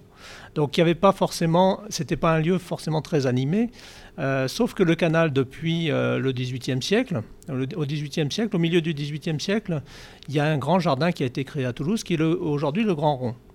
Et du Grand Rond au canal, il y a les allées aujourd'hui Paul, euh, Sabatier, oui, ou l'allée des Soupirs, qui sont des allées qui ont été tracées à ce moment-là pour amener les gens qui voulaient se promener, prendre le frais l'été, euh, vers le canal. Et les gens se promenaient le long du canal en empruntant le chemin de halage. Donc ils, pouvaient venir jusqu'à l'endroit où se trouvait le, chantier. Alors ce n'est pas un lieu de fête, sauf, on peut citer une anecdote, c'est que sur le, bassin euh, des cales de Radoupe, du chantier des barques, il y a un espace relativement intéressant pour des, des jeux, en fait des joutes vous avez les, les, combats de, chevaliers qui se, qui se font sur des bateaux qu'on appelle les, joutes, hein, les joutes sétoises, euh, qui sont les plus connus ici dans en Occitanie. Euh, c'est un, jeu qui a été euh, transporté à l'intérieur des terres grâce au canal. Et on a eu des, concours de joutes dans les années 1946, 1947, 48. Et il y a des équipes qui s'entraînaient ici sur le bassin. Et pour l'anecdote, euh, bah, c'est des hommes hein, qui, étaient, euh, ils sont en, pantalon et en chemise blanche normalement, euh, et quand on tombe dans le canal, bien, quand on ressort de, l'eau, on est, on est pratiquement tout nu, quoi. Et les, les, les, dames qui, les épouses des agents qui habitaient sur le, ici dans les, dans les bâtiments, dans le bâtiment que nous occupons, qui était un logement et aujourd'hui un bureau, ben, il y avait des gens qui vivaient. Il y avait une dame qui était assez euh, qui trouvait ça pas bien de voir des, hommes tout nus euh, sortir de l'eau. Donc elle a protesté et les entraînements ont été euh, arrêtés et le, lieu d'entraînement a été transféré dans un endroit où il y avait moins de, moins de, gens qui pouvaient être choqués par ce spectacle.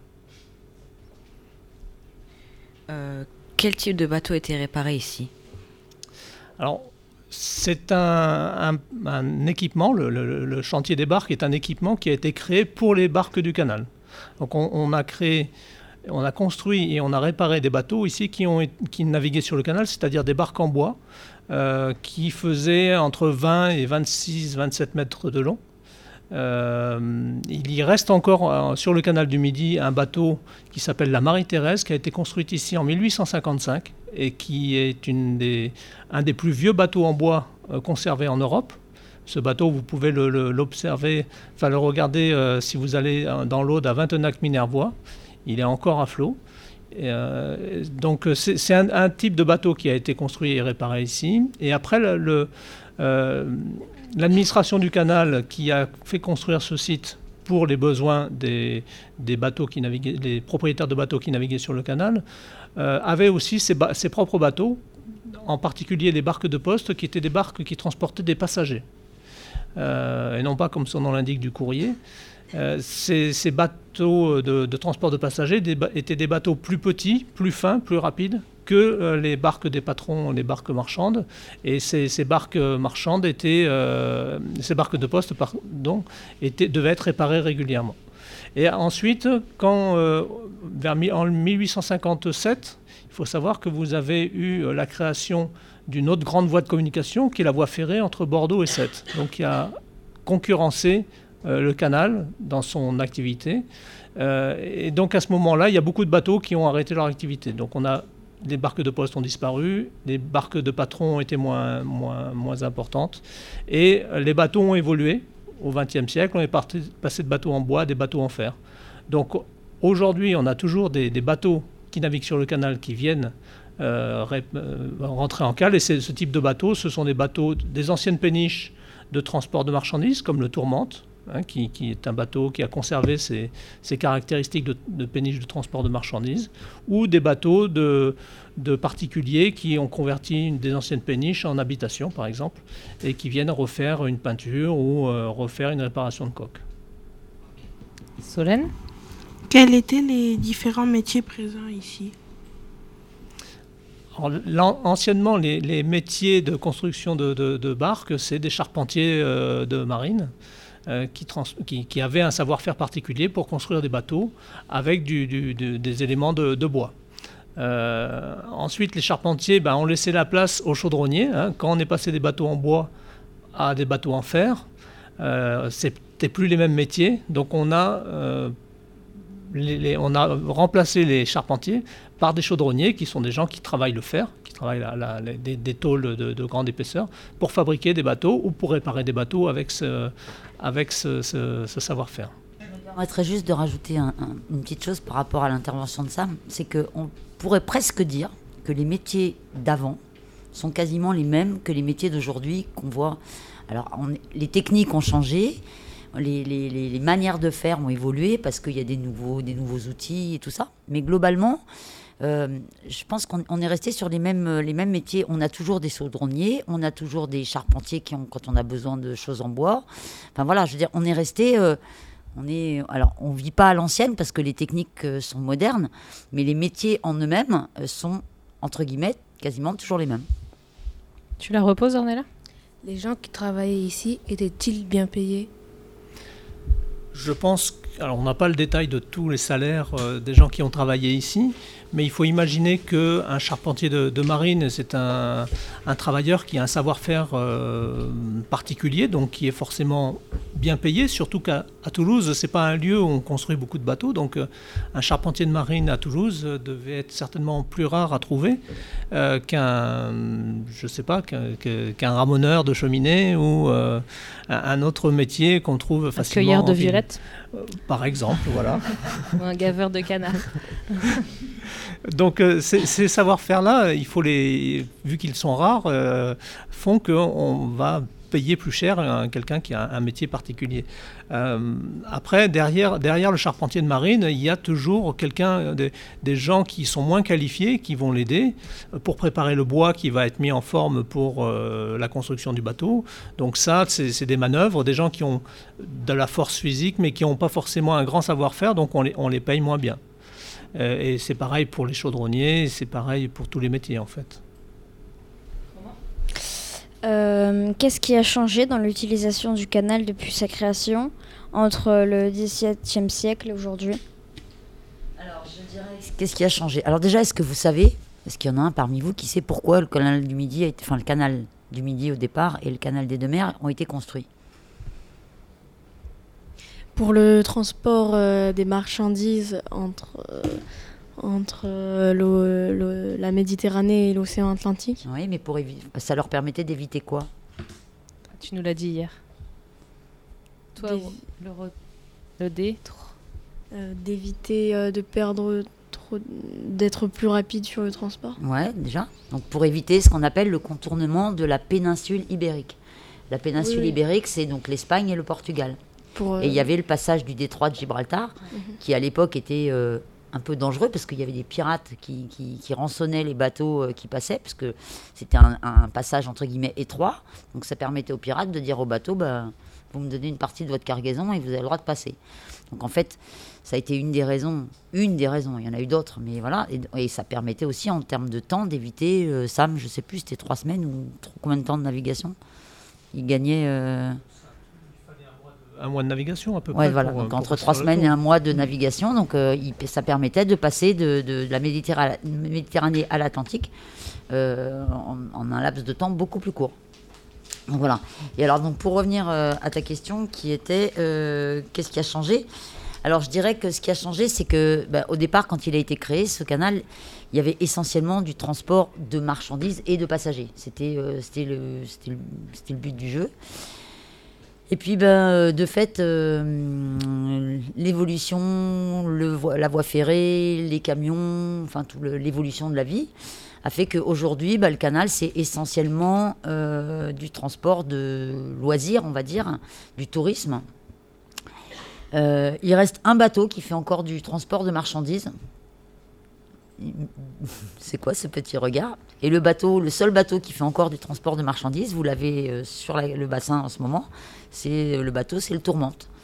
Donc il n'y a, que- y a que ce bateau-là qui aujourd'hui est fait encore, alors de manière très euh, ponctuelle, hein, c'est pas, pas tous les jours, mais il, il- il en fait de temps en temps du transport de marchandises d'un point, d'un point à un autre.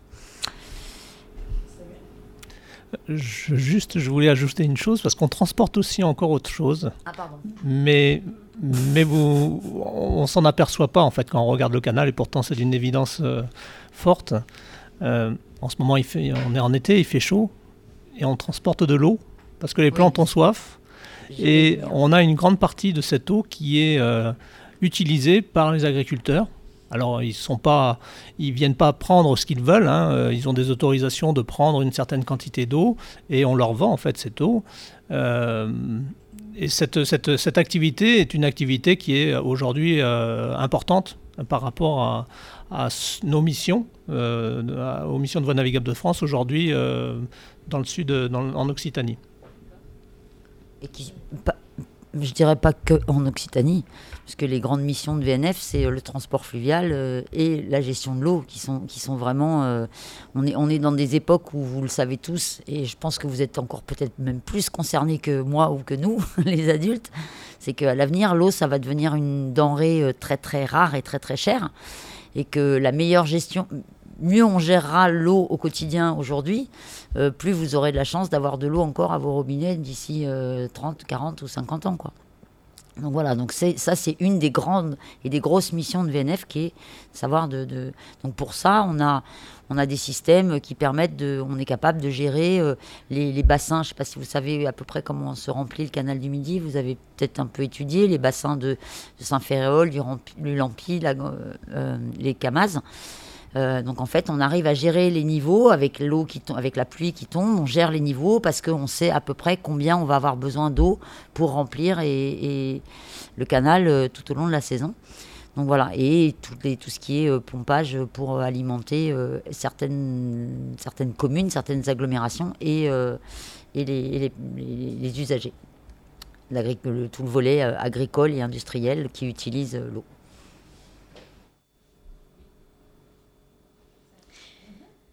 Et euh, vous aimeriez, et vous aimeriez qu'il y ait quoi d'autre sur le canal? Qu'est-ce que- Qu'est-ce qu'on aimerait qu'il y ait de plus sur le canal? Je sais pas, Samuel Moi, j'aimerais qu'il y ait des, des îles flottantes en ce moment. Un blanc en neige, au caramel. Ouais, Avec du caramel et une bonne crème anglaise. Non, qu'est-ce qu'on aimerait qu'il y ait de plus sur le canal? Eh ben, Qui est. euh, qui est. Je sais pas, peut-être. euh, Il y a déjà tout sur ce canal. Oui, je pense qu'il y a déjà pas mal de choses. C'est un peu. euh, qu'il y ait plus de grands arbres à l'endroit où on a été obligé d'abattre les platanes. Parce que ça aussi, c'est une des, des missions de la direction territoriale sud-ouest. C'est qu'en fait, on a été obligé, vous le savez probablement, que les platanes sont malades et qu'il n'y a, pas de- il y a pas de traitement, donc on est obligé de les abattre et on replante. Alors, ce, qu'on aime, ce que moi j'aimerais, c'est qu'on puisse planter des arbres beaucoup plus gros pour que tout de suite on ait la jolie voûte arborée qu'on a un peu partout encore dans les régions qui n'ont pas été contaminées. Et puis, euh, et puis voilà, mais bon, c'est juste pas possible, donc euh, ça fait partie des rêves. Et qu'est-ce qu'on aimerait? Enfin, moi, je. Non, c'est bien, moi, je dis. Je voudrais ajouter euh, par rapport à cette question que euh, depuis que le canal existe, on vient le voir du, du bout du monde. On a souvent dit euh, très tôt, au XVIIIe siècle, que le canal du Midi était la merveille de l'Europe. Aujourd'hui, il est, euh, ça, fait plus de 20 ans qu'il est euh, inscrit sur la liste euh, prestigieuse de, de, de, l'UNESCO, hein, du patrimoine mondial de l'UNESCO. Donc, bon, voilà, c'est parce que c'est un canal qui a un certain nombre d'atouts, des, des, ouvrages d'une belle architecture, qui offre de beaux paysages à certains endroits, même si la disparition des platanes aujourd'hui centenaires sont on le regrette, change le paysage, hein, mais bon, ça c'est un, passage. Il euh, y, en aura, il y, aura d'autres. Euh, vous qui êtes jeunes verrez les arbres que l'on plante aujourd'hui, vous les verrez adultes, et vos enfants les verront grands, très grands. Donc voilà, c'est une évolution. donc qu'est-ce que quoi dire de, toi, quoi souhaiter de plus pour ce canal? Je sais, je sais pas. Vous, vous verriez quoi euh, Est-ce que vous auriez des idées de ce qu'on pourrait faire euh, au bord ou sur le canal? Même les plus folles, comme des îles flottantes. Rafraîchissantes. Vous avez des idées, vous Item euh, Un lieu de baignade, ouais, ça a l'air bien. Un lieu de baignade, ouais. vous verriez d'autres choses? C'est calme. C'est calme. Comme le canal. Ah, c'est calme. c'est calme, Nal. Ouais, moi je verrais bien une école flottante, un collège flottant. Ce serait cool. Entre deux écluses. Une MJC flottante. Une MJC flottante. Ouais. Bon, il faut savoir qu'il y a quand même pas mal de choses qui se passent sur le canal. Hein. Il y a des gens qui font du canoë, il y a des gens qui font de, l'aviron, il y a des gens qui. Alors, il n'y a, y a, pas, a pas de lieu de baignade, malheureusement. Le canal n'est pas, euh, est pas autorisé à la baignade pour euh, plein de raisons de sécurité d'abord. Euh, et puis il faut savoir aussi que mine de rien, comme ça on le voit, on se dit ah c'est super, mais le canal il n'est pas très profond. En fait, euh, en gros, il fait 1m50 quand tout va bien et on est plus près des 1m30 de profondeur. Donc si on commence à plonger avec il n'y a qu'un mètre 30 d'eau, on risque de se faire mal à la tête. Mais euh, voilà, enfin bon, c'est. Euh, et puis ça reste un, une, voie de navigation, c'est pas une voie de. De, de loisirs. De loisirs, euh, comme on peut avoir des, des, des lacs ou, des, ou certaines rivières qui ont des, des berges aménagées pour ça. Mais ceci dit, par contre, au niveau. on, on, on pourrait on pourrait s'y baigner, puisqu'en termes de. Alors les gens s'imaginent aussi que, parce que quand on voit l'eau du canal qui a l'air pas forcément très très elle n'est pas bleue comme l'océan ou comme, comme la Méditerranée ou comme on se dit ah c'est pollué, c'est sale et tout. Absolument pas. Euh, il y a des tests qui sont faits au niveau, euh, au niveau euh, écologique régulièrement. Et a priori, le canal est, propre. On s'imagine que c'est vrai que l'eau a pas l'air très terrible comme ça, on n'a même pas envie d'y mettre les pieds, mais ceux que je connais qui sont tombés dans le canal, ils s'en sont sortis très très bien. Ils n'ont pas eu de grosses pustules partout, euh, tout allait bien. Ils sont, ils sont sortis vivants. Bah, quand on arrive à avoir euh, au port, euh, port Saint-Sauveur, enfin port Saint-Sauveur, oui pardon, un pavillon bleu. ah ouais. Bah oui, donc ça veut dire que l'eau en soi, elle est pas, elle est pas si. Mm. Alors elle a un aspect. Alors c'est le fond en fait. Je vais pas rentrer dans les détails. Non, mais c'est un peu compliqué. C'est des histoires chimiques. C'est c'est parce qu'en fait, il n'y a pas forcément beaucoup de mouvement d'eau. L'eau, elle bouge pas forcément comme une rivière normale qui coule. Euh. et puis, et puis y a des, y a des, avec le fait qu'elle elle monte très vite en température, il y a des micro-algues qui se. L'hiver d'ailleurs, le canal est plus clair si vous êtes attentif à ça. Le canal, il a une plus jolie couleur l'hiver que l'été parce qu'il y a des micro-algues du fait que du fait qu'il y a des réactions euh, qui sont liées au soleil et à, l'eau, ça crée des micro-algues qui donnent cet aspect. Euh, voilà. Mais dès qu'il rebaisse en température, euh, il reprend une couleur tout à fait normale, qu'on va dire. il ne faut, pas, faut pas avoir peur du canal. Est-ce que vous avez d'autres questions? Oui, euh, alors, euh, vous aviez dit qu'il y avait encore un, seul euh, bateau de marchandises. il sert à quoi et pourquoi est-ce que, que bah, c'est si important d'en garder encore un? Enfin... Ah, pourquoi c'est si important d'en garder encore un? Alors déjà, c'est pas nous qui l'avons gardé, hein, c'est lui qui se garde tout seul. et, et, en fait, ce qui est important, c'est que, que ça permet de... de... Alors, ça permet de, donner une image euh, autre que celle qu'on a l'habitude de voir du canal. C'est-à-dire que bien souvent, les gens, quand on est au bord du canal, on voit des bateaux de location qui sont des petits bateaux blancs en plastique avec 4, 5, 6, 10 personnes dessus. Et puis voilà, donc ça c'est l'image que les gens ont. Euh, voilà. Mais le transport, en fait, ça reste, ça reste l'activité principale du canal. Il faut faut pas que faut pas qu'on perde cet objectif en vue. Et c'est aussi, euh, si vous êtes un peu informé de tout ce qui se passe sur la planète, le transport fluvial est un, mode de transport qui est très écologique, puisque ça permet de transporter des grosses charges euh, sur des distances euh, très longues, avec des, coûts en pollution qui sont très faibles. C'est-à-dire que, en gros, sur un bateau comme le Tourmente, en volume, vous mettez l'équivalent de je ne sais plus combien de, camions. Euh, voilà, de camions. Plus d'une dizaine de camions. Donc l'équivalent, euh, vous mettez 10 camions, 10 camions qui roulent sur la route pour aller d'un point A à un point B, ça pollue énormément. Un bateau qui va du même point A au même point B, il va, emmener, il va, il va transporter l'équivalent de 10 camions. Donc c'est énorme. Et encore, lui, c'est un petit bateau. Mais euh, donc voilà. Et puis, alors pour, pour, pour, pour, vous donner un exemple, c'est qu'actuellement à Matabio, euh, il va y avoir un énorme chantier avec la construction d'une grande tour. Et il y a une étude actuellement en cours, hein. pour l'instant il n'y a rien de validé, mais il y a une étude qui est en cours pour euh, permettre euh, d'évacuer les, gravats, enfin tout ce, qui va être, tout ce qui va être enlevé quand ils vont, ils vont creuser pour faire la tour.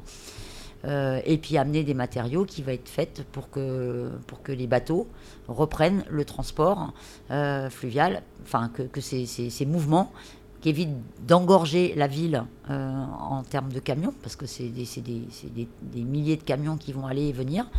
Et là, du coup, ben, si on arrive à réussir à faire le transport par ce, moyen-là, en termes d'écologie, c'est une, avancée euh, très très bonne. J'ajouterais juste une. Oui, Pardon. Et après, ce sera Roman. Juste une chose par rapport à cette question.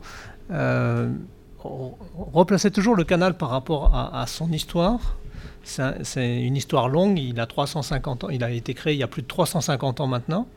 Et en 350 ans, eh ben, pendant 310 ans, j'allais dire, puisque le, transport de marchandises a disparu il y a une quarantaine d'années, pendant 310 ans, on a transporté essentiellement des marchandises. Euh, et donc, euh, si ce canal euh, vit encore 350 ans, euh, c'est pas exclu que l'usage qu'on en fait aujourd'hui soit le même qu'on en, fait demain. Donc le fait d'entretenir un ou plusieurs bateaux, même s'ils ne sont pas nombreux qui transportent des marchandises, ça permet de conserver une tradition intacte et ça permet aussi de, de conserver le canal comme infrastructure de transport adapté au transport, au passage de bateaux qui transportent des marchandises. Parce qu'un bateau, quand on le charge de marchandises, il va s'enfoncer dans l'eau. Et cette, euh, cette caractéristique fait qu'on a besoin de plus de profondeur quand on a un bateau chargé qui navigue dans le canal que quand on a un bateau qui est, on, dit léger, c'est-à-dire qu'il est vide, il est, léger, donc il flotte plus haut dans le, euh, canal. Et donc euh, cette caractéristique nous oblige à entretenir le canal à une certaine profondeur. Corinne disait tout à l'heure qu'il était la, quelle était la profondeur du, canal aujourd'hui. si on a besoin de faire passer un bateau de marchandises, il faudra enlever la vase qui s'est accumulée dans le fond du canal euh, depuis que les bateaux de transport de marchandises ne passent plus.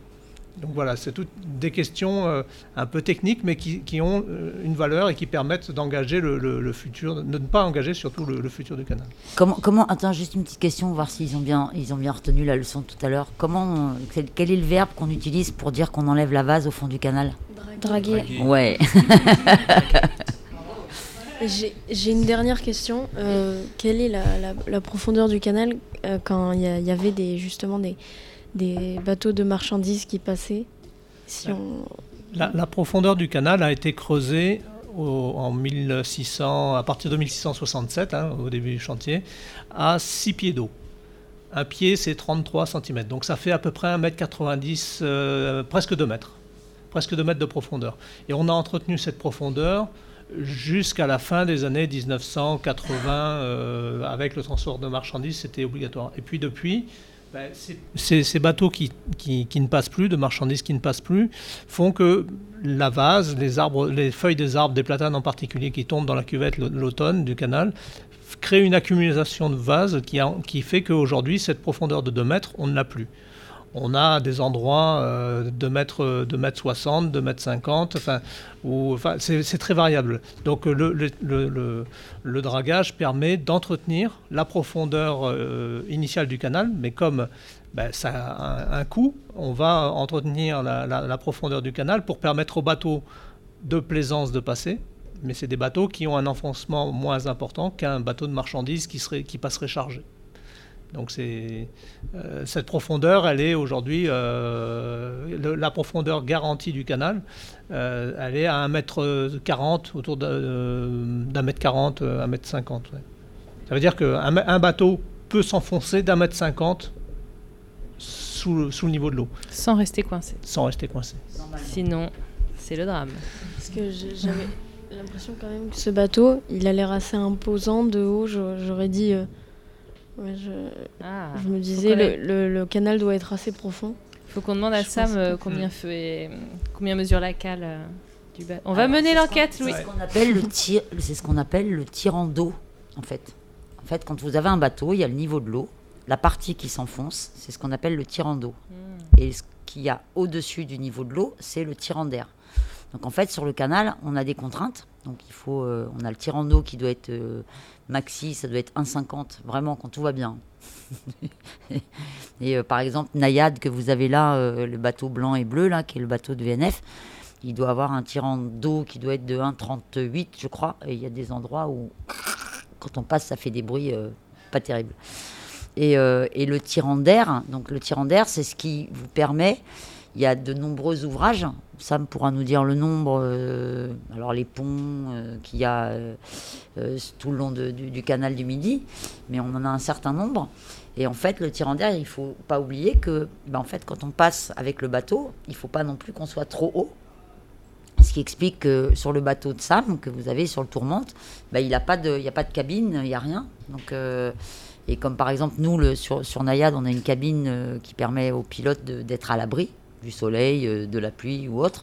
Et elle est toute démontable, c'est-à-dire qu'on peut, tout, euh, on peut tout abattre pour pouvoir passer sous les ponts qui sont à 2m40 euh, ou 2m50 de tirant d'air. C'est impressionnant quand on passe sous un pont en péniche, on a vraiment l'impression qu'on va se. Ah ben on a l'impression qu'il Puis il y en a certains où il faut vraiment baisser la tête. C'est vrai. Très bien. Eh ben, je vous propose qu'on s'arrête ici parce qu'on a un autre invité qui doit arriver. Merci d'avoir répondu à nos questions et euh, nous espérons vous revoir bientôt. Bah, merci à vous. Merci, beaucoup. On a encore appris plein de choses.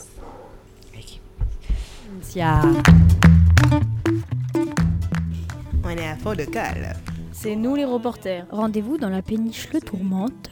De 14h à 16h. Pour écouter nos interviews. Mardi 21 juillet 2020. À la cale de Radoub festival en résistance. En résistance. Et maintenant, dans hashtag mon canal, nous avons le plaisir de recevoir le cuisinier de Cook and the Gang. Bonjour Tony. Bonjour, bonjour à tous. Nous sommes les jeunes de la MJC Pont des Demoiselles. Ah bah très bien. Je m'appelle Ornella. Je m'appelle Ophélie. Je m'appelle Roman. Je m'appelle Louis. Bah, je m'appelle Tony. Bonjour, je m'appelle Giovanni. Bonjour, je m'appelle Item. Et moi, c'est Solène. Waouh. Ouais, je sais. Pourquoi avez-vous créé un food trunk Alors, euh, je voulais me mettre euh, à la cuisine. Et en même temps, j'aimais bien le petit côté euh, gitan de la cuisine itinérante, jamais être, avoir de routine, jamais être dans le même lieu, les mêmes, les mêmes gens, tout ça. Donc voilà, j'ai décidé de faire une caravane parce que j'avais déjà euh, un truck, donc euh, un food truck, une caravane. Allez, c'est parti. Tony, comme vous êtes euh, toujours sur la route, comment faites-vous pour vous approvisionner? Excellente question. Euh, c'est la grosse problématique, une des grosses problématiques de la, de la cuisine itinérante, c'est effectivement s'approvisionner. Alors, bon, on ne fait pas de la cuisine itinérante euh, extrêmement loin de chez nous, quand même. Euh, disons que la convivencia, là, quand on part vers le Soma et tout ça, c'est parmi les, dates les plus loin qu'on fait, ce qui nous permet quand même de nous approvisionner auprès de notre réseau de producteurs qu'on a autour de Toulouse, puisque c'est dans notre démarche de s'approvisionner non pas euh, dans des supermarchés ou dans des grossistes, etc., mais plutôt en direct euh, producteur. Voilà, mais justement sur euh, donc voilà autour de Toulouse, on a dans 80 km autour de Toulouse, on a un réseau de producteurs chez qui on s'approvisionne, qui sont soit en agriculture raisonnée, soit en bio. Euh, ce qui permet de les payer au juste prix pour que eux ils soient euh, rémunérés de leur travail, ce qui n'est pas une mince affaire en tant qu'agriculteurs, paysans, maraîchers, etc. Euh, et ce qui permet nous de ne pas avoir d'intermédiaires non plus et de, de voilà de pas de pas payer des, des intermédiaires. Sur la convivencia particulièrement, quand on va dans le Minervois, là justement je parlais avec avec euh, une, fille de, du cru euh, pour euh, s'approvisionner dans le Minervois, vu qu'on va dans le Minervois. alors dans le Minervois, il y a beaucoup de vignes, mais il y a aussi quelques fruits, quelques légumes, quelques producteurs de, de viande. Donc on, on va, on va s'approvisionner là-bas. la boulangerie aussi, par exemple, c'est vraiment bien d'avoir du pain frais, donc on s'approvisionne toujours sur, sur place. Voilà. Et après, comme on n'a pas beaucoup de stockage, d'endroits de stockage dans notre caravane, vraiment on s'approvisionne au fur et à mesure. On ne va pas euh, s'approvisionner pour 4 euh, ou 5 dates. Voilà. Mais c'est une grosse problématique de, la cuisine itinérante, effectivement. Pas de congélateur Pas de congélateur, non. Non, pas de congélateur, on n'a pas assez d'électricité pour ça. Euh, gagnez-vous bien votre vie alors, euh, ça dépend de ce qu'on appelle bien gagner sa vie. Euh, on peut en on en vit, en tout cas, ça c'est sûr. Euh, la problématique, c'est plutôt, la charge de travail qui est vraiment, énorme. ça, quand on va dans la restauration, mais que ce soit itinérant ou pas, c'est beaucoup, beaucoup de travail. Il faut pas, faut pas se dire qu'on va être bien payé à l'heure, par exemple. Des fois, il y a des salariés qui se disent bon bah j'ai envie d'être payé 15 euros de l'heure. Alors en restauration, c'est pas du tout ça. Par contre, on arrive à en vivre euh, euh, correctement. Voilà. Avez-vous toujours fait ce métier? Pas du tout. Euh, non, pas du tout. Moi, j'étais ingénieur dans l'océanographie. Euh, voilà, ce qui n'a ce qui n'a rien à voir, qui était un métier absolument plaisant et fascinant, euh, mais euh, qui était un métier de salarié dans un bureau beaucoup, voilà, et j'avais envie de faire quelque chose de plus de plus manuel et la cuisine. Quand j'ai commencé mes, mes études de, sciences, ça me trottait déjà dans l'esprit. Donc voilà, arrivé à un moment d'une vie, on peut se remettre en question et puis faire, faire autre chose. C'est bien la diversité. Avez-vous pris des cours de cuisine? J'ai pris des cours de cuisine, euh, oui. J'ai commencé euh, à me former sur le tas, euh, bah, notamment avec les deux autres cuisiniers qui sont, qui sont avec moi là aujourd'hui, qui s'appellent Quentin et Stéphane, qui sont restaurateurs depuis, depuis des années et des années. Donc j'ai voulu me tester à la cuisine avec, avec ces gens-là. Euh, qui ont bien voulu euh, m'ouvrir leur cuisine. Et, euh, voilà. Et ensuite, je me suis financé une, une formation dans un, institut, une formation pour des reconversions comme, comme moi. Et du coup, j'ai passé le CAP. très rapidement, mais j'ai passé le CAP à l'Institut Paul Bocuse à Lyon. Voilà, deux mois d'école, c'est bien l'école. Quel est votre plat préféré? Le servez-vous? Pouvez-vous nous donner la recette? Alors, euh, mon plat préféré, j'ai pas vraiment de plat préféré, ça dépend des saisons. Euh, voilà, ça dépend, ça dépend des saisons. J'ai un, plat que j'aime beaucoup, euh, les pâtes aux palourdes les pâtes au coquillage, euh, les spaghettis aux palourdes, c'est un plat italien où on fait, euh, cuire des, coquillages comme ça, le temps qu'ils s'ouvrent, ils rendent un peu, de jus, on met de l'ail, euh, du persil, on fait cuire les pâtes à côté, on jette les pâtes dedans qui se gorgent de, du jus de, de, coquillage. On enlève quelques coquillages, on décoquille un peu et on sert comme ça voilà vous le servez du coup Ouais, on le sert sur euh, alors ce genre de plat sur des petites euh, des petits volumes de personnes, donc pas plus de pas plus de 30 personnes pour euh, ce genre de plat. Après, quand on a plus de personnes comme ce soir ou ce midi, par exemple, ce midi on a fait un, tagine, tagine avec beaucoup beaucoup de légumes, des légumes croquants, cuits dans un bouillon épicé. Euh, et avec, euh, avec des pommes de terre, des pois chiches, euh, etc. Et servi à la fin avec des herbes fraîches. Ah oui, c'est vrai. Ah, Solène. quels sont les trois conseils que vous nous donneriez pour améliorer nos repas? Les repas, les repas, vos repas à vous? Euh, bah, Avant tout, c'est euh, se tourner vers, euh, vers le végétal, se tourner vers les, légumes. Alors, ça demande plus de travail que voilà, faire cuire un steak haché ou faire cuire une saucisse. Mais c'est vraiment, vraiment, vraiment chouette. Il faut essayer de découvrir, euh, voilà, il faut essayer de s'intéresser un petit peu à, à la cuisine et, et aux arts euh, culinaires, voilà, pour euh, cuisiner les légumes et en prendre du plaisir. Et c'est vraiment, euh, c'est vraiment, vraiment atteignable. Il y a beaucoup de gens qui, qui pensent le légume comme juste un accompagnement de- de- d'une viande. Or, euh, ça, peut vraiment, euh, ça peut vraiment être le, constituer le, le- la partie principale d'un plat. Euh, il suffit d'y passer un tout petit peu plus de temps.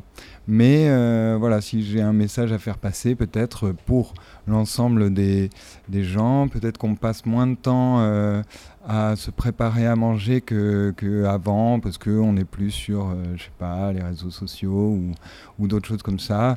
Moi, ça me semble important de revenir à passer un petit peu plus de temps, euh, repasser un petit peu plus de temps en cuisine, manger euh, sainement et, et prendre beaucoup de plaisir à manger. Ça, c'est vraiment important. On nous a dit qu'il y avait toujours un plat végétarien, mais moi j'aime pas trop les plats vég- végétariens. Comment pourriez-vous me convaincre d'en d'en manger Voilà. Euh, c'est vraiment, c'est vraiment une question euh, d'habitude, beaucoup. Euh, les plats végétariens, enfin, disons, au niveau diététique, on n'a pas du tout besoin de manger de la viande à tous les repas. Ça, tous les diététiciens le savent, on le sait très bien. Donc, pour l'équilibre de notre corps, pour qu'on soit en forme, tout ça, on n'a pas du tout besoin de manger de la viande à tous les repas. Ça, c'est un, c'est, un, c'est un fait. Le, deuxième point, c'est ce que je viens de dire, donc je ne vais pas me répéter, c'est euh, essayer de, de- cuisiner un petit peu le légume, euh, des épices, des herbes fraîches, euh, des choses comme ça qui vont, qui vont permettre d'avoir de, que- quelque chose de, sympa et pas juste du légume vapeur avec du sel, voilà, ce qui ce qui pas vraiment très sexy quoi, dans l'assiette. Et après, pour te convaincre complètement, il faut, il faut venir goûter. Il faut venir goûter et manger, quoi. C'est ça le, c'est ça le, le truc. Voilà. On essaiera, euh, Item Ok. Faudra faire venir euh, Cook and the Gang dans la cour de la MJC, je pense. Elle irait trop trop bien la caravane dans la cour. Voilà. Avec plaisir, il faudra venir voir. On est candidat, hein. euh, moi je viens souvent à cette MJC ici. il Ah se ouais? trouve. Alors tu vois bien la cour Ouais, ouais, tout à fait. Je sais pas comment on peut, elle peut rentrer par contre. Non, elle peut pas C'est bien, rentrer, c'est un peut- défi. Euh, non, elle, va re- elle peut rester devant. Par hein. le haut, on n'y a pas encore pensé. Par le haut avec le une haut. grue. Par le haut avec une. Allez, grutons la caravane. Ornella. Quel est le plat, le plat le plus acheté au trunk? Euh, le plat le plus acheté, alors ce qu'il y a, c'est que nous, euh, voilà, notre, notre proposition, bah, c'est beaucoup des plats, euh, des plats végétariens. Il y a aussi, euh, euh, voilà, mais bon, c'est vrai que le, burger à la côte, partout. Voilà, alors nous on l'a twisté un peu parce que on fait fait pas du steak haché de bœuf, on fait un steak de, porc mariné au gingembre, sésame et soja. Voilà, ça c'est quand même quand même très très apprécié. Mais après, euh, qu'est-ce que après les nouilles sautées, euh, un plat asiatique. Les nouilles sautées, genre euh, pad thai, euh, ça, dès qu'on propose ça, les gens ils se, jettent dessus. Voilà, un, un Solène. Le wok, voilà le wok, donc le- le- l'ustensile utilisé pour, pour faire les pâtes taille et les nouilles sautées en général, ça, ça, ça, plaît, euh, ça plaît vraiment. Euh, le couscous aussi est très très apprécié en France. Euh, peut-être de par la richesse culturelle apportée par les, personnes qui viennent d'Afrique du Nord, etc., qui fait qu'ils ont proposé ce plat et c'est tant mieux. Et ça plaît beaucoup, beaucoup en France. Voilà. Les, les nouilles sautées, c'est à quoi en fait? Les nouilles sautées, c'est à quoi Alors, euh, les nouilles sautées version, version thaïlandaise, c'est des, des nouilles de riz. qui sont cuits avec bah, des légumes. Avec des oignons, du brocoli, de la carotte par exemple. Voilà. Après, on va rajouter des, germes de soja, de l'œuf brouillé des crevettes, euh, du, poulet mariné, etc., euh, etc. Et après, il y a la sauce. Dans la, sauce des pâtes taille, comme souvent en Asie, ça, va mêler euh, du sucre, du sel et de l'acide. Donc là, en l'occurrence, sur les pâtes taille, c'est un truc un peu, un peu spécial. C'est la, sauce, la sauce poisson fermentée, là, gnocchman. Du, du, du, sucre de, palme, mais bon, sinon du sucre, euh, du, alors soit, soit du vinaigre, soit de la pâte de tamarin, qui est un fruit euh, asiatique euh, qui, qui, va être séché, dont on va, qu'on va réhydrater. On va en sortir une espèce de, de, de, liquide qui va être acide. Voilà, on fait le mélange de tout ça. Et quand on cuit les nouilles au wok comme ça, on met la sauce et les nouilles, elles se, elles se gorgent de cette sauce-là et elles, prennent le goût là, et c'est vraiment, c'est vraiment génial. Tout le monde a trop faim, je crois. Là, tu viens de donner faim à tout le monde. je vais goûter tellement. Ophélie alors, vous arrive-t-il parfois d'avoir des clients pas très très agréables, un peu grognons? Est-ce que vous avez une petite anecdote Bah, mm, euh, alors j'aurais pas forcément d'anecdote comme ça, mais je dirais que euh, le manger c'est quelque chose d'assez intime. Euh, où en fait les gens, euh, bah, chaque personne a ses petits goûts, ses petites habitudes, ses petits trucs, tout ça, chacun dans sa tête, on se dit ah, mais j'aime ça, mais j'aime pas ça. Et, et du coup, on a souvent voilà, des petites demandes, des petites choses, et on essaie de s'adapter parce que voilà, c'est une, comme je dis, quelque chose d'assez intime et la, personne, les personnes euh, qui osent euh, se mettre à nu un petit peu en nous demandant vraiment ce qu'ils ce veulent. Euh, ben voilà, c'est quelque chose d'assez de, particulier, d'assez touchant.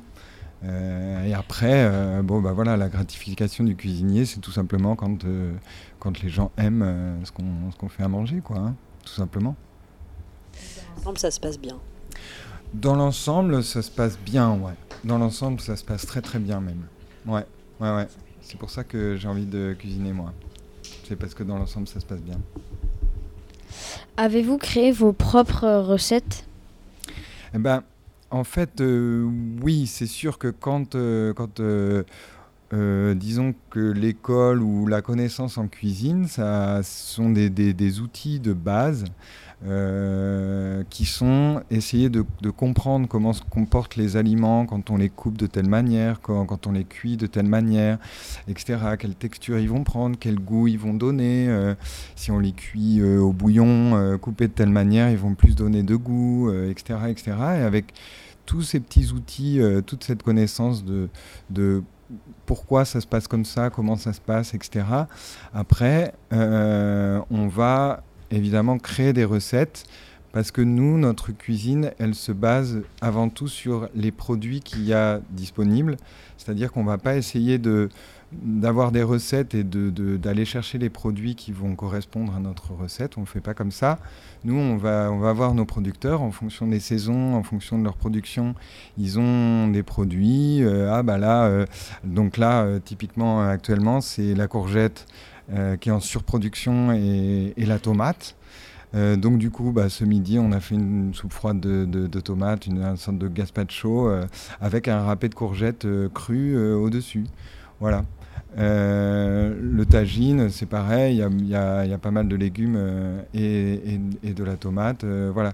Donc tout ça pour dire qu'on part de, nos produits et on va littéralement créer quelque chose, euh, un petit peu une recette euh, sur le, sur le pouce. Alors évidemment, c'est toujours en s'inspirant de recettes qui, qui, ont déjà été faites, on va aller s'inspirer de livres de cuisine, de, de, ce que les copains font, etc. Euh, etc.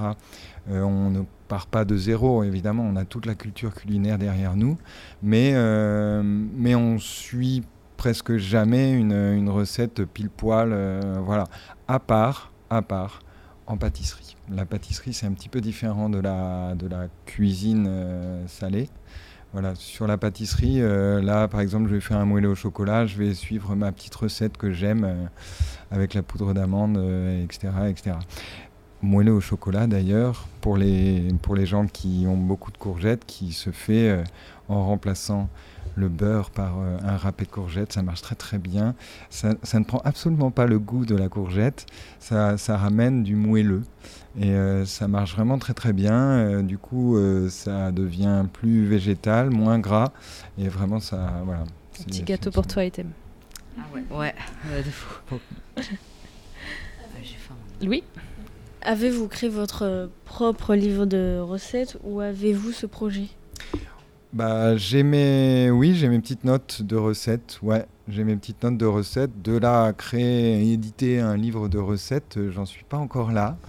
Euh, mais euh, en tout cas, transmettre ce que je connais de la, de la cuisine, c'est quelque chose que j'aime bien. Donc, d'une manière ou d'une autre, que ce soit à la radio ou, à travers, ou à travers un livre, pourquoi pas. Mais c'est vrai que moi, j'en suis pas, j'en suis pas encore là. Une émission de cuisine? Une émission de cuisine, absolument. Ah. Ouais, ouais, ouais, ça, ça, bah, l'émission, euh, par exemple, l'émission culinaire de, France Inter marche très, très, très bien. Euh, et euh, voilà, notamment pendant le confinement, là, ils ont, ils ont vraiment cartonné, cartonné. Ouais. Quel est le plus beau paysage que vous ayez vu dans vos voyages avec la caravane? Bah, un des plus beaux paysages. bah, moi, j'aime beaucoup le Somaï. Euh, ce qui va constituer la dernière étape du festival Convivencia cette année. Euh, c'est un joli petit port euh, au bord du canal du Midi, là, avec un petit pont en arche, et puis une petite, voilà, des, petits commerces, des petits restos sympas. Et quand la première fois que j'ai été là-bas avec la caravane, c'est-à-dire il, il y a deux ans maintenant, je me suis vraiment dit que c'était que c'était que c'était super chouette et que et que j'étais pas là pour euh, pour rien. Voilà, le sommeil. Quel est votre plus beau souvenir de cuisine? Mon plus beau souvenir de cuisine. Euh, bah peut-être peut-être pour le coup à l'école à l'école l'institut Paul Bocuse la première fois que j'ai fait une tarte au citron meringuée vraiment bien. Vraiment belle, euh, tout ça, bien ronde, euh, bien lisse, avec la meringue en, fleurs, là, et que, et que je l'ai. Euh, je l'ai passé au, chalumeau. là, vraiment, c'était, c'était très émouvant. Ouais, la tarte au citron meringuée fait vraiment consensus chez, chez vraiment beaucoup de gens. ah, c'est mon dessert préféré. Ah, c'est mon dessert préféré. Mm. C'est vrai, c'est vraiment chouette. Quelle a été votre meilleure expérience de votre euh, activité? Avez-vous une anecdote euh, à nous raconter sur votre vie de, cuisinier? Euh, bah, la meilleure expérience, il faut, trouver dans sa, hein, dans sa, mémoire.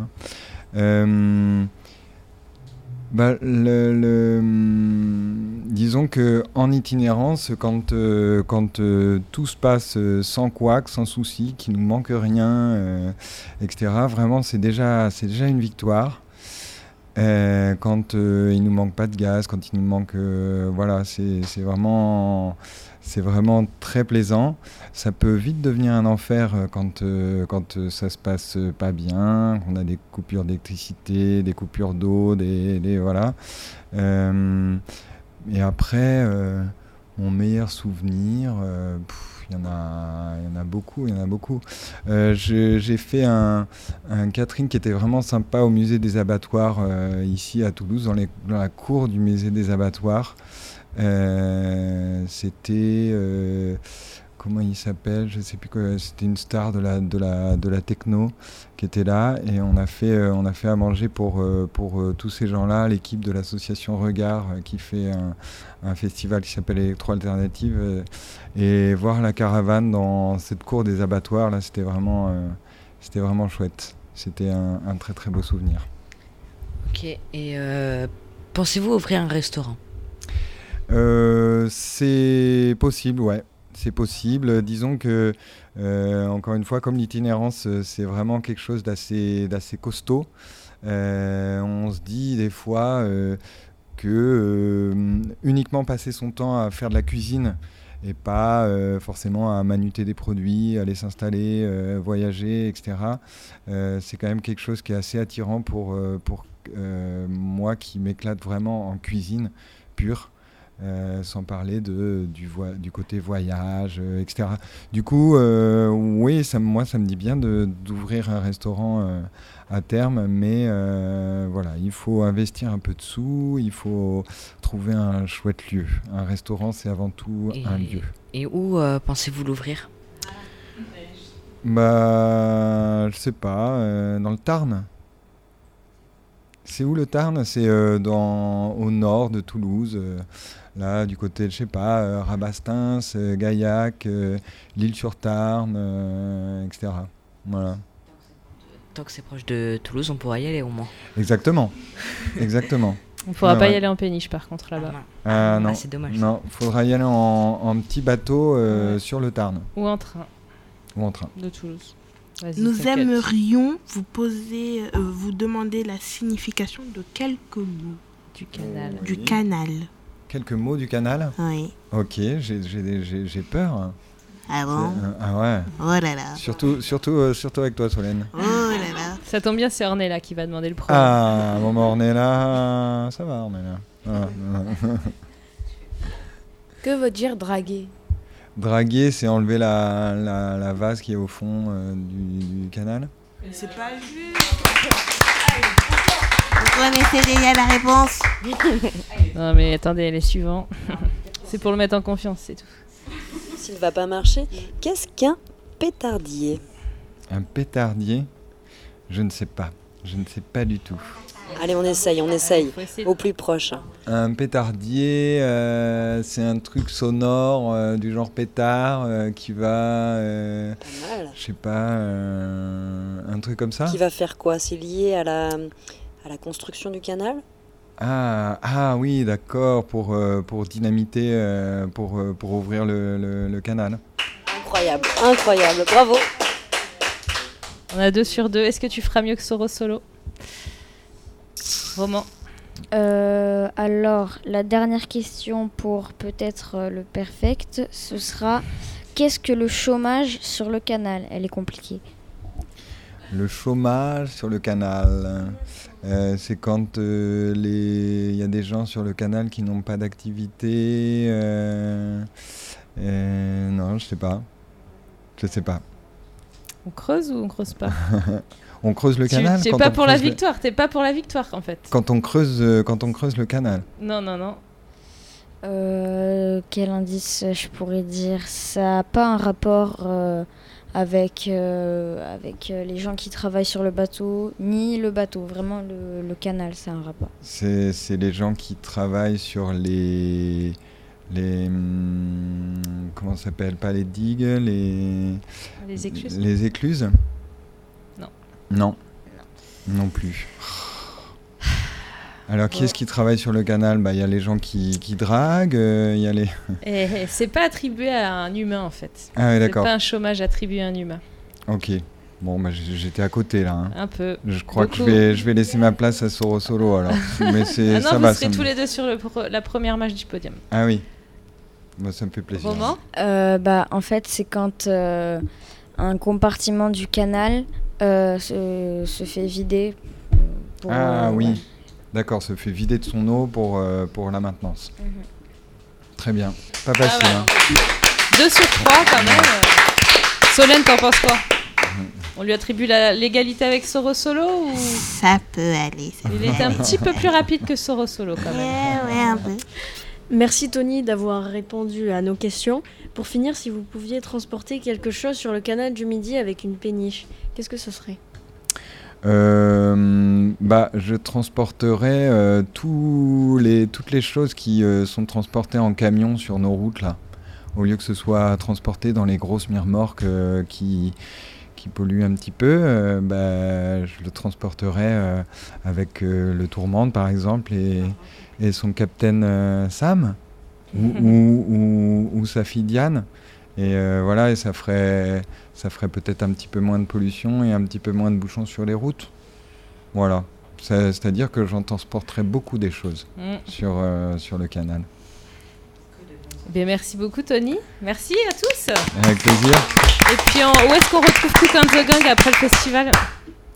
Alors après le festival, alors nous notre activité principale c'est de faire du dans le jargon ce qu'on appelle du catering. Donc euh, c'est de faire à manger pour les pour pros euh, des, événements culturels, mais on va quand même faire les journées des portes ouvertes euh, du collectif Job.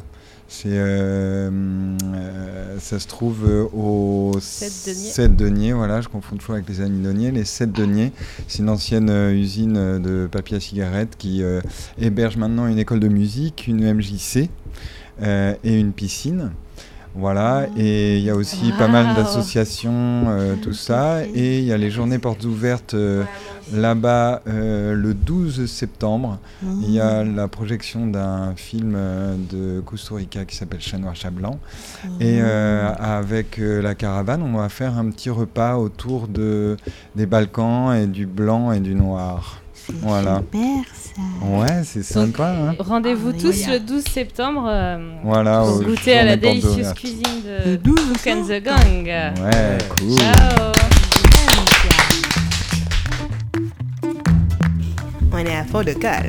C'est nous les reporters. Rendez-vous dans la péniche Le Tourmente de 14h à 16h. Pour écouter nos interviews. Mardi 21 juillet 2020.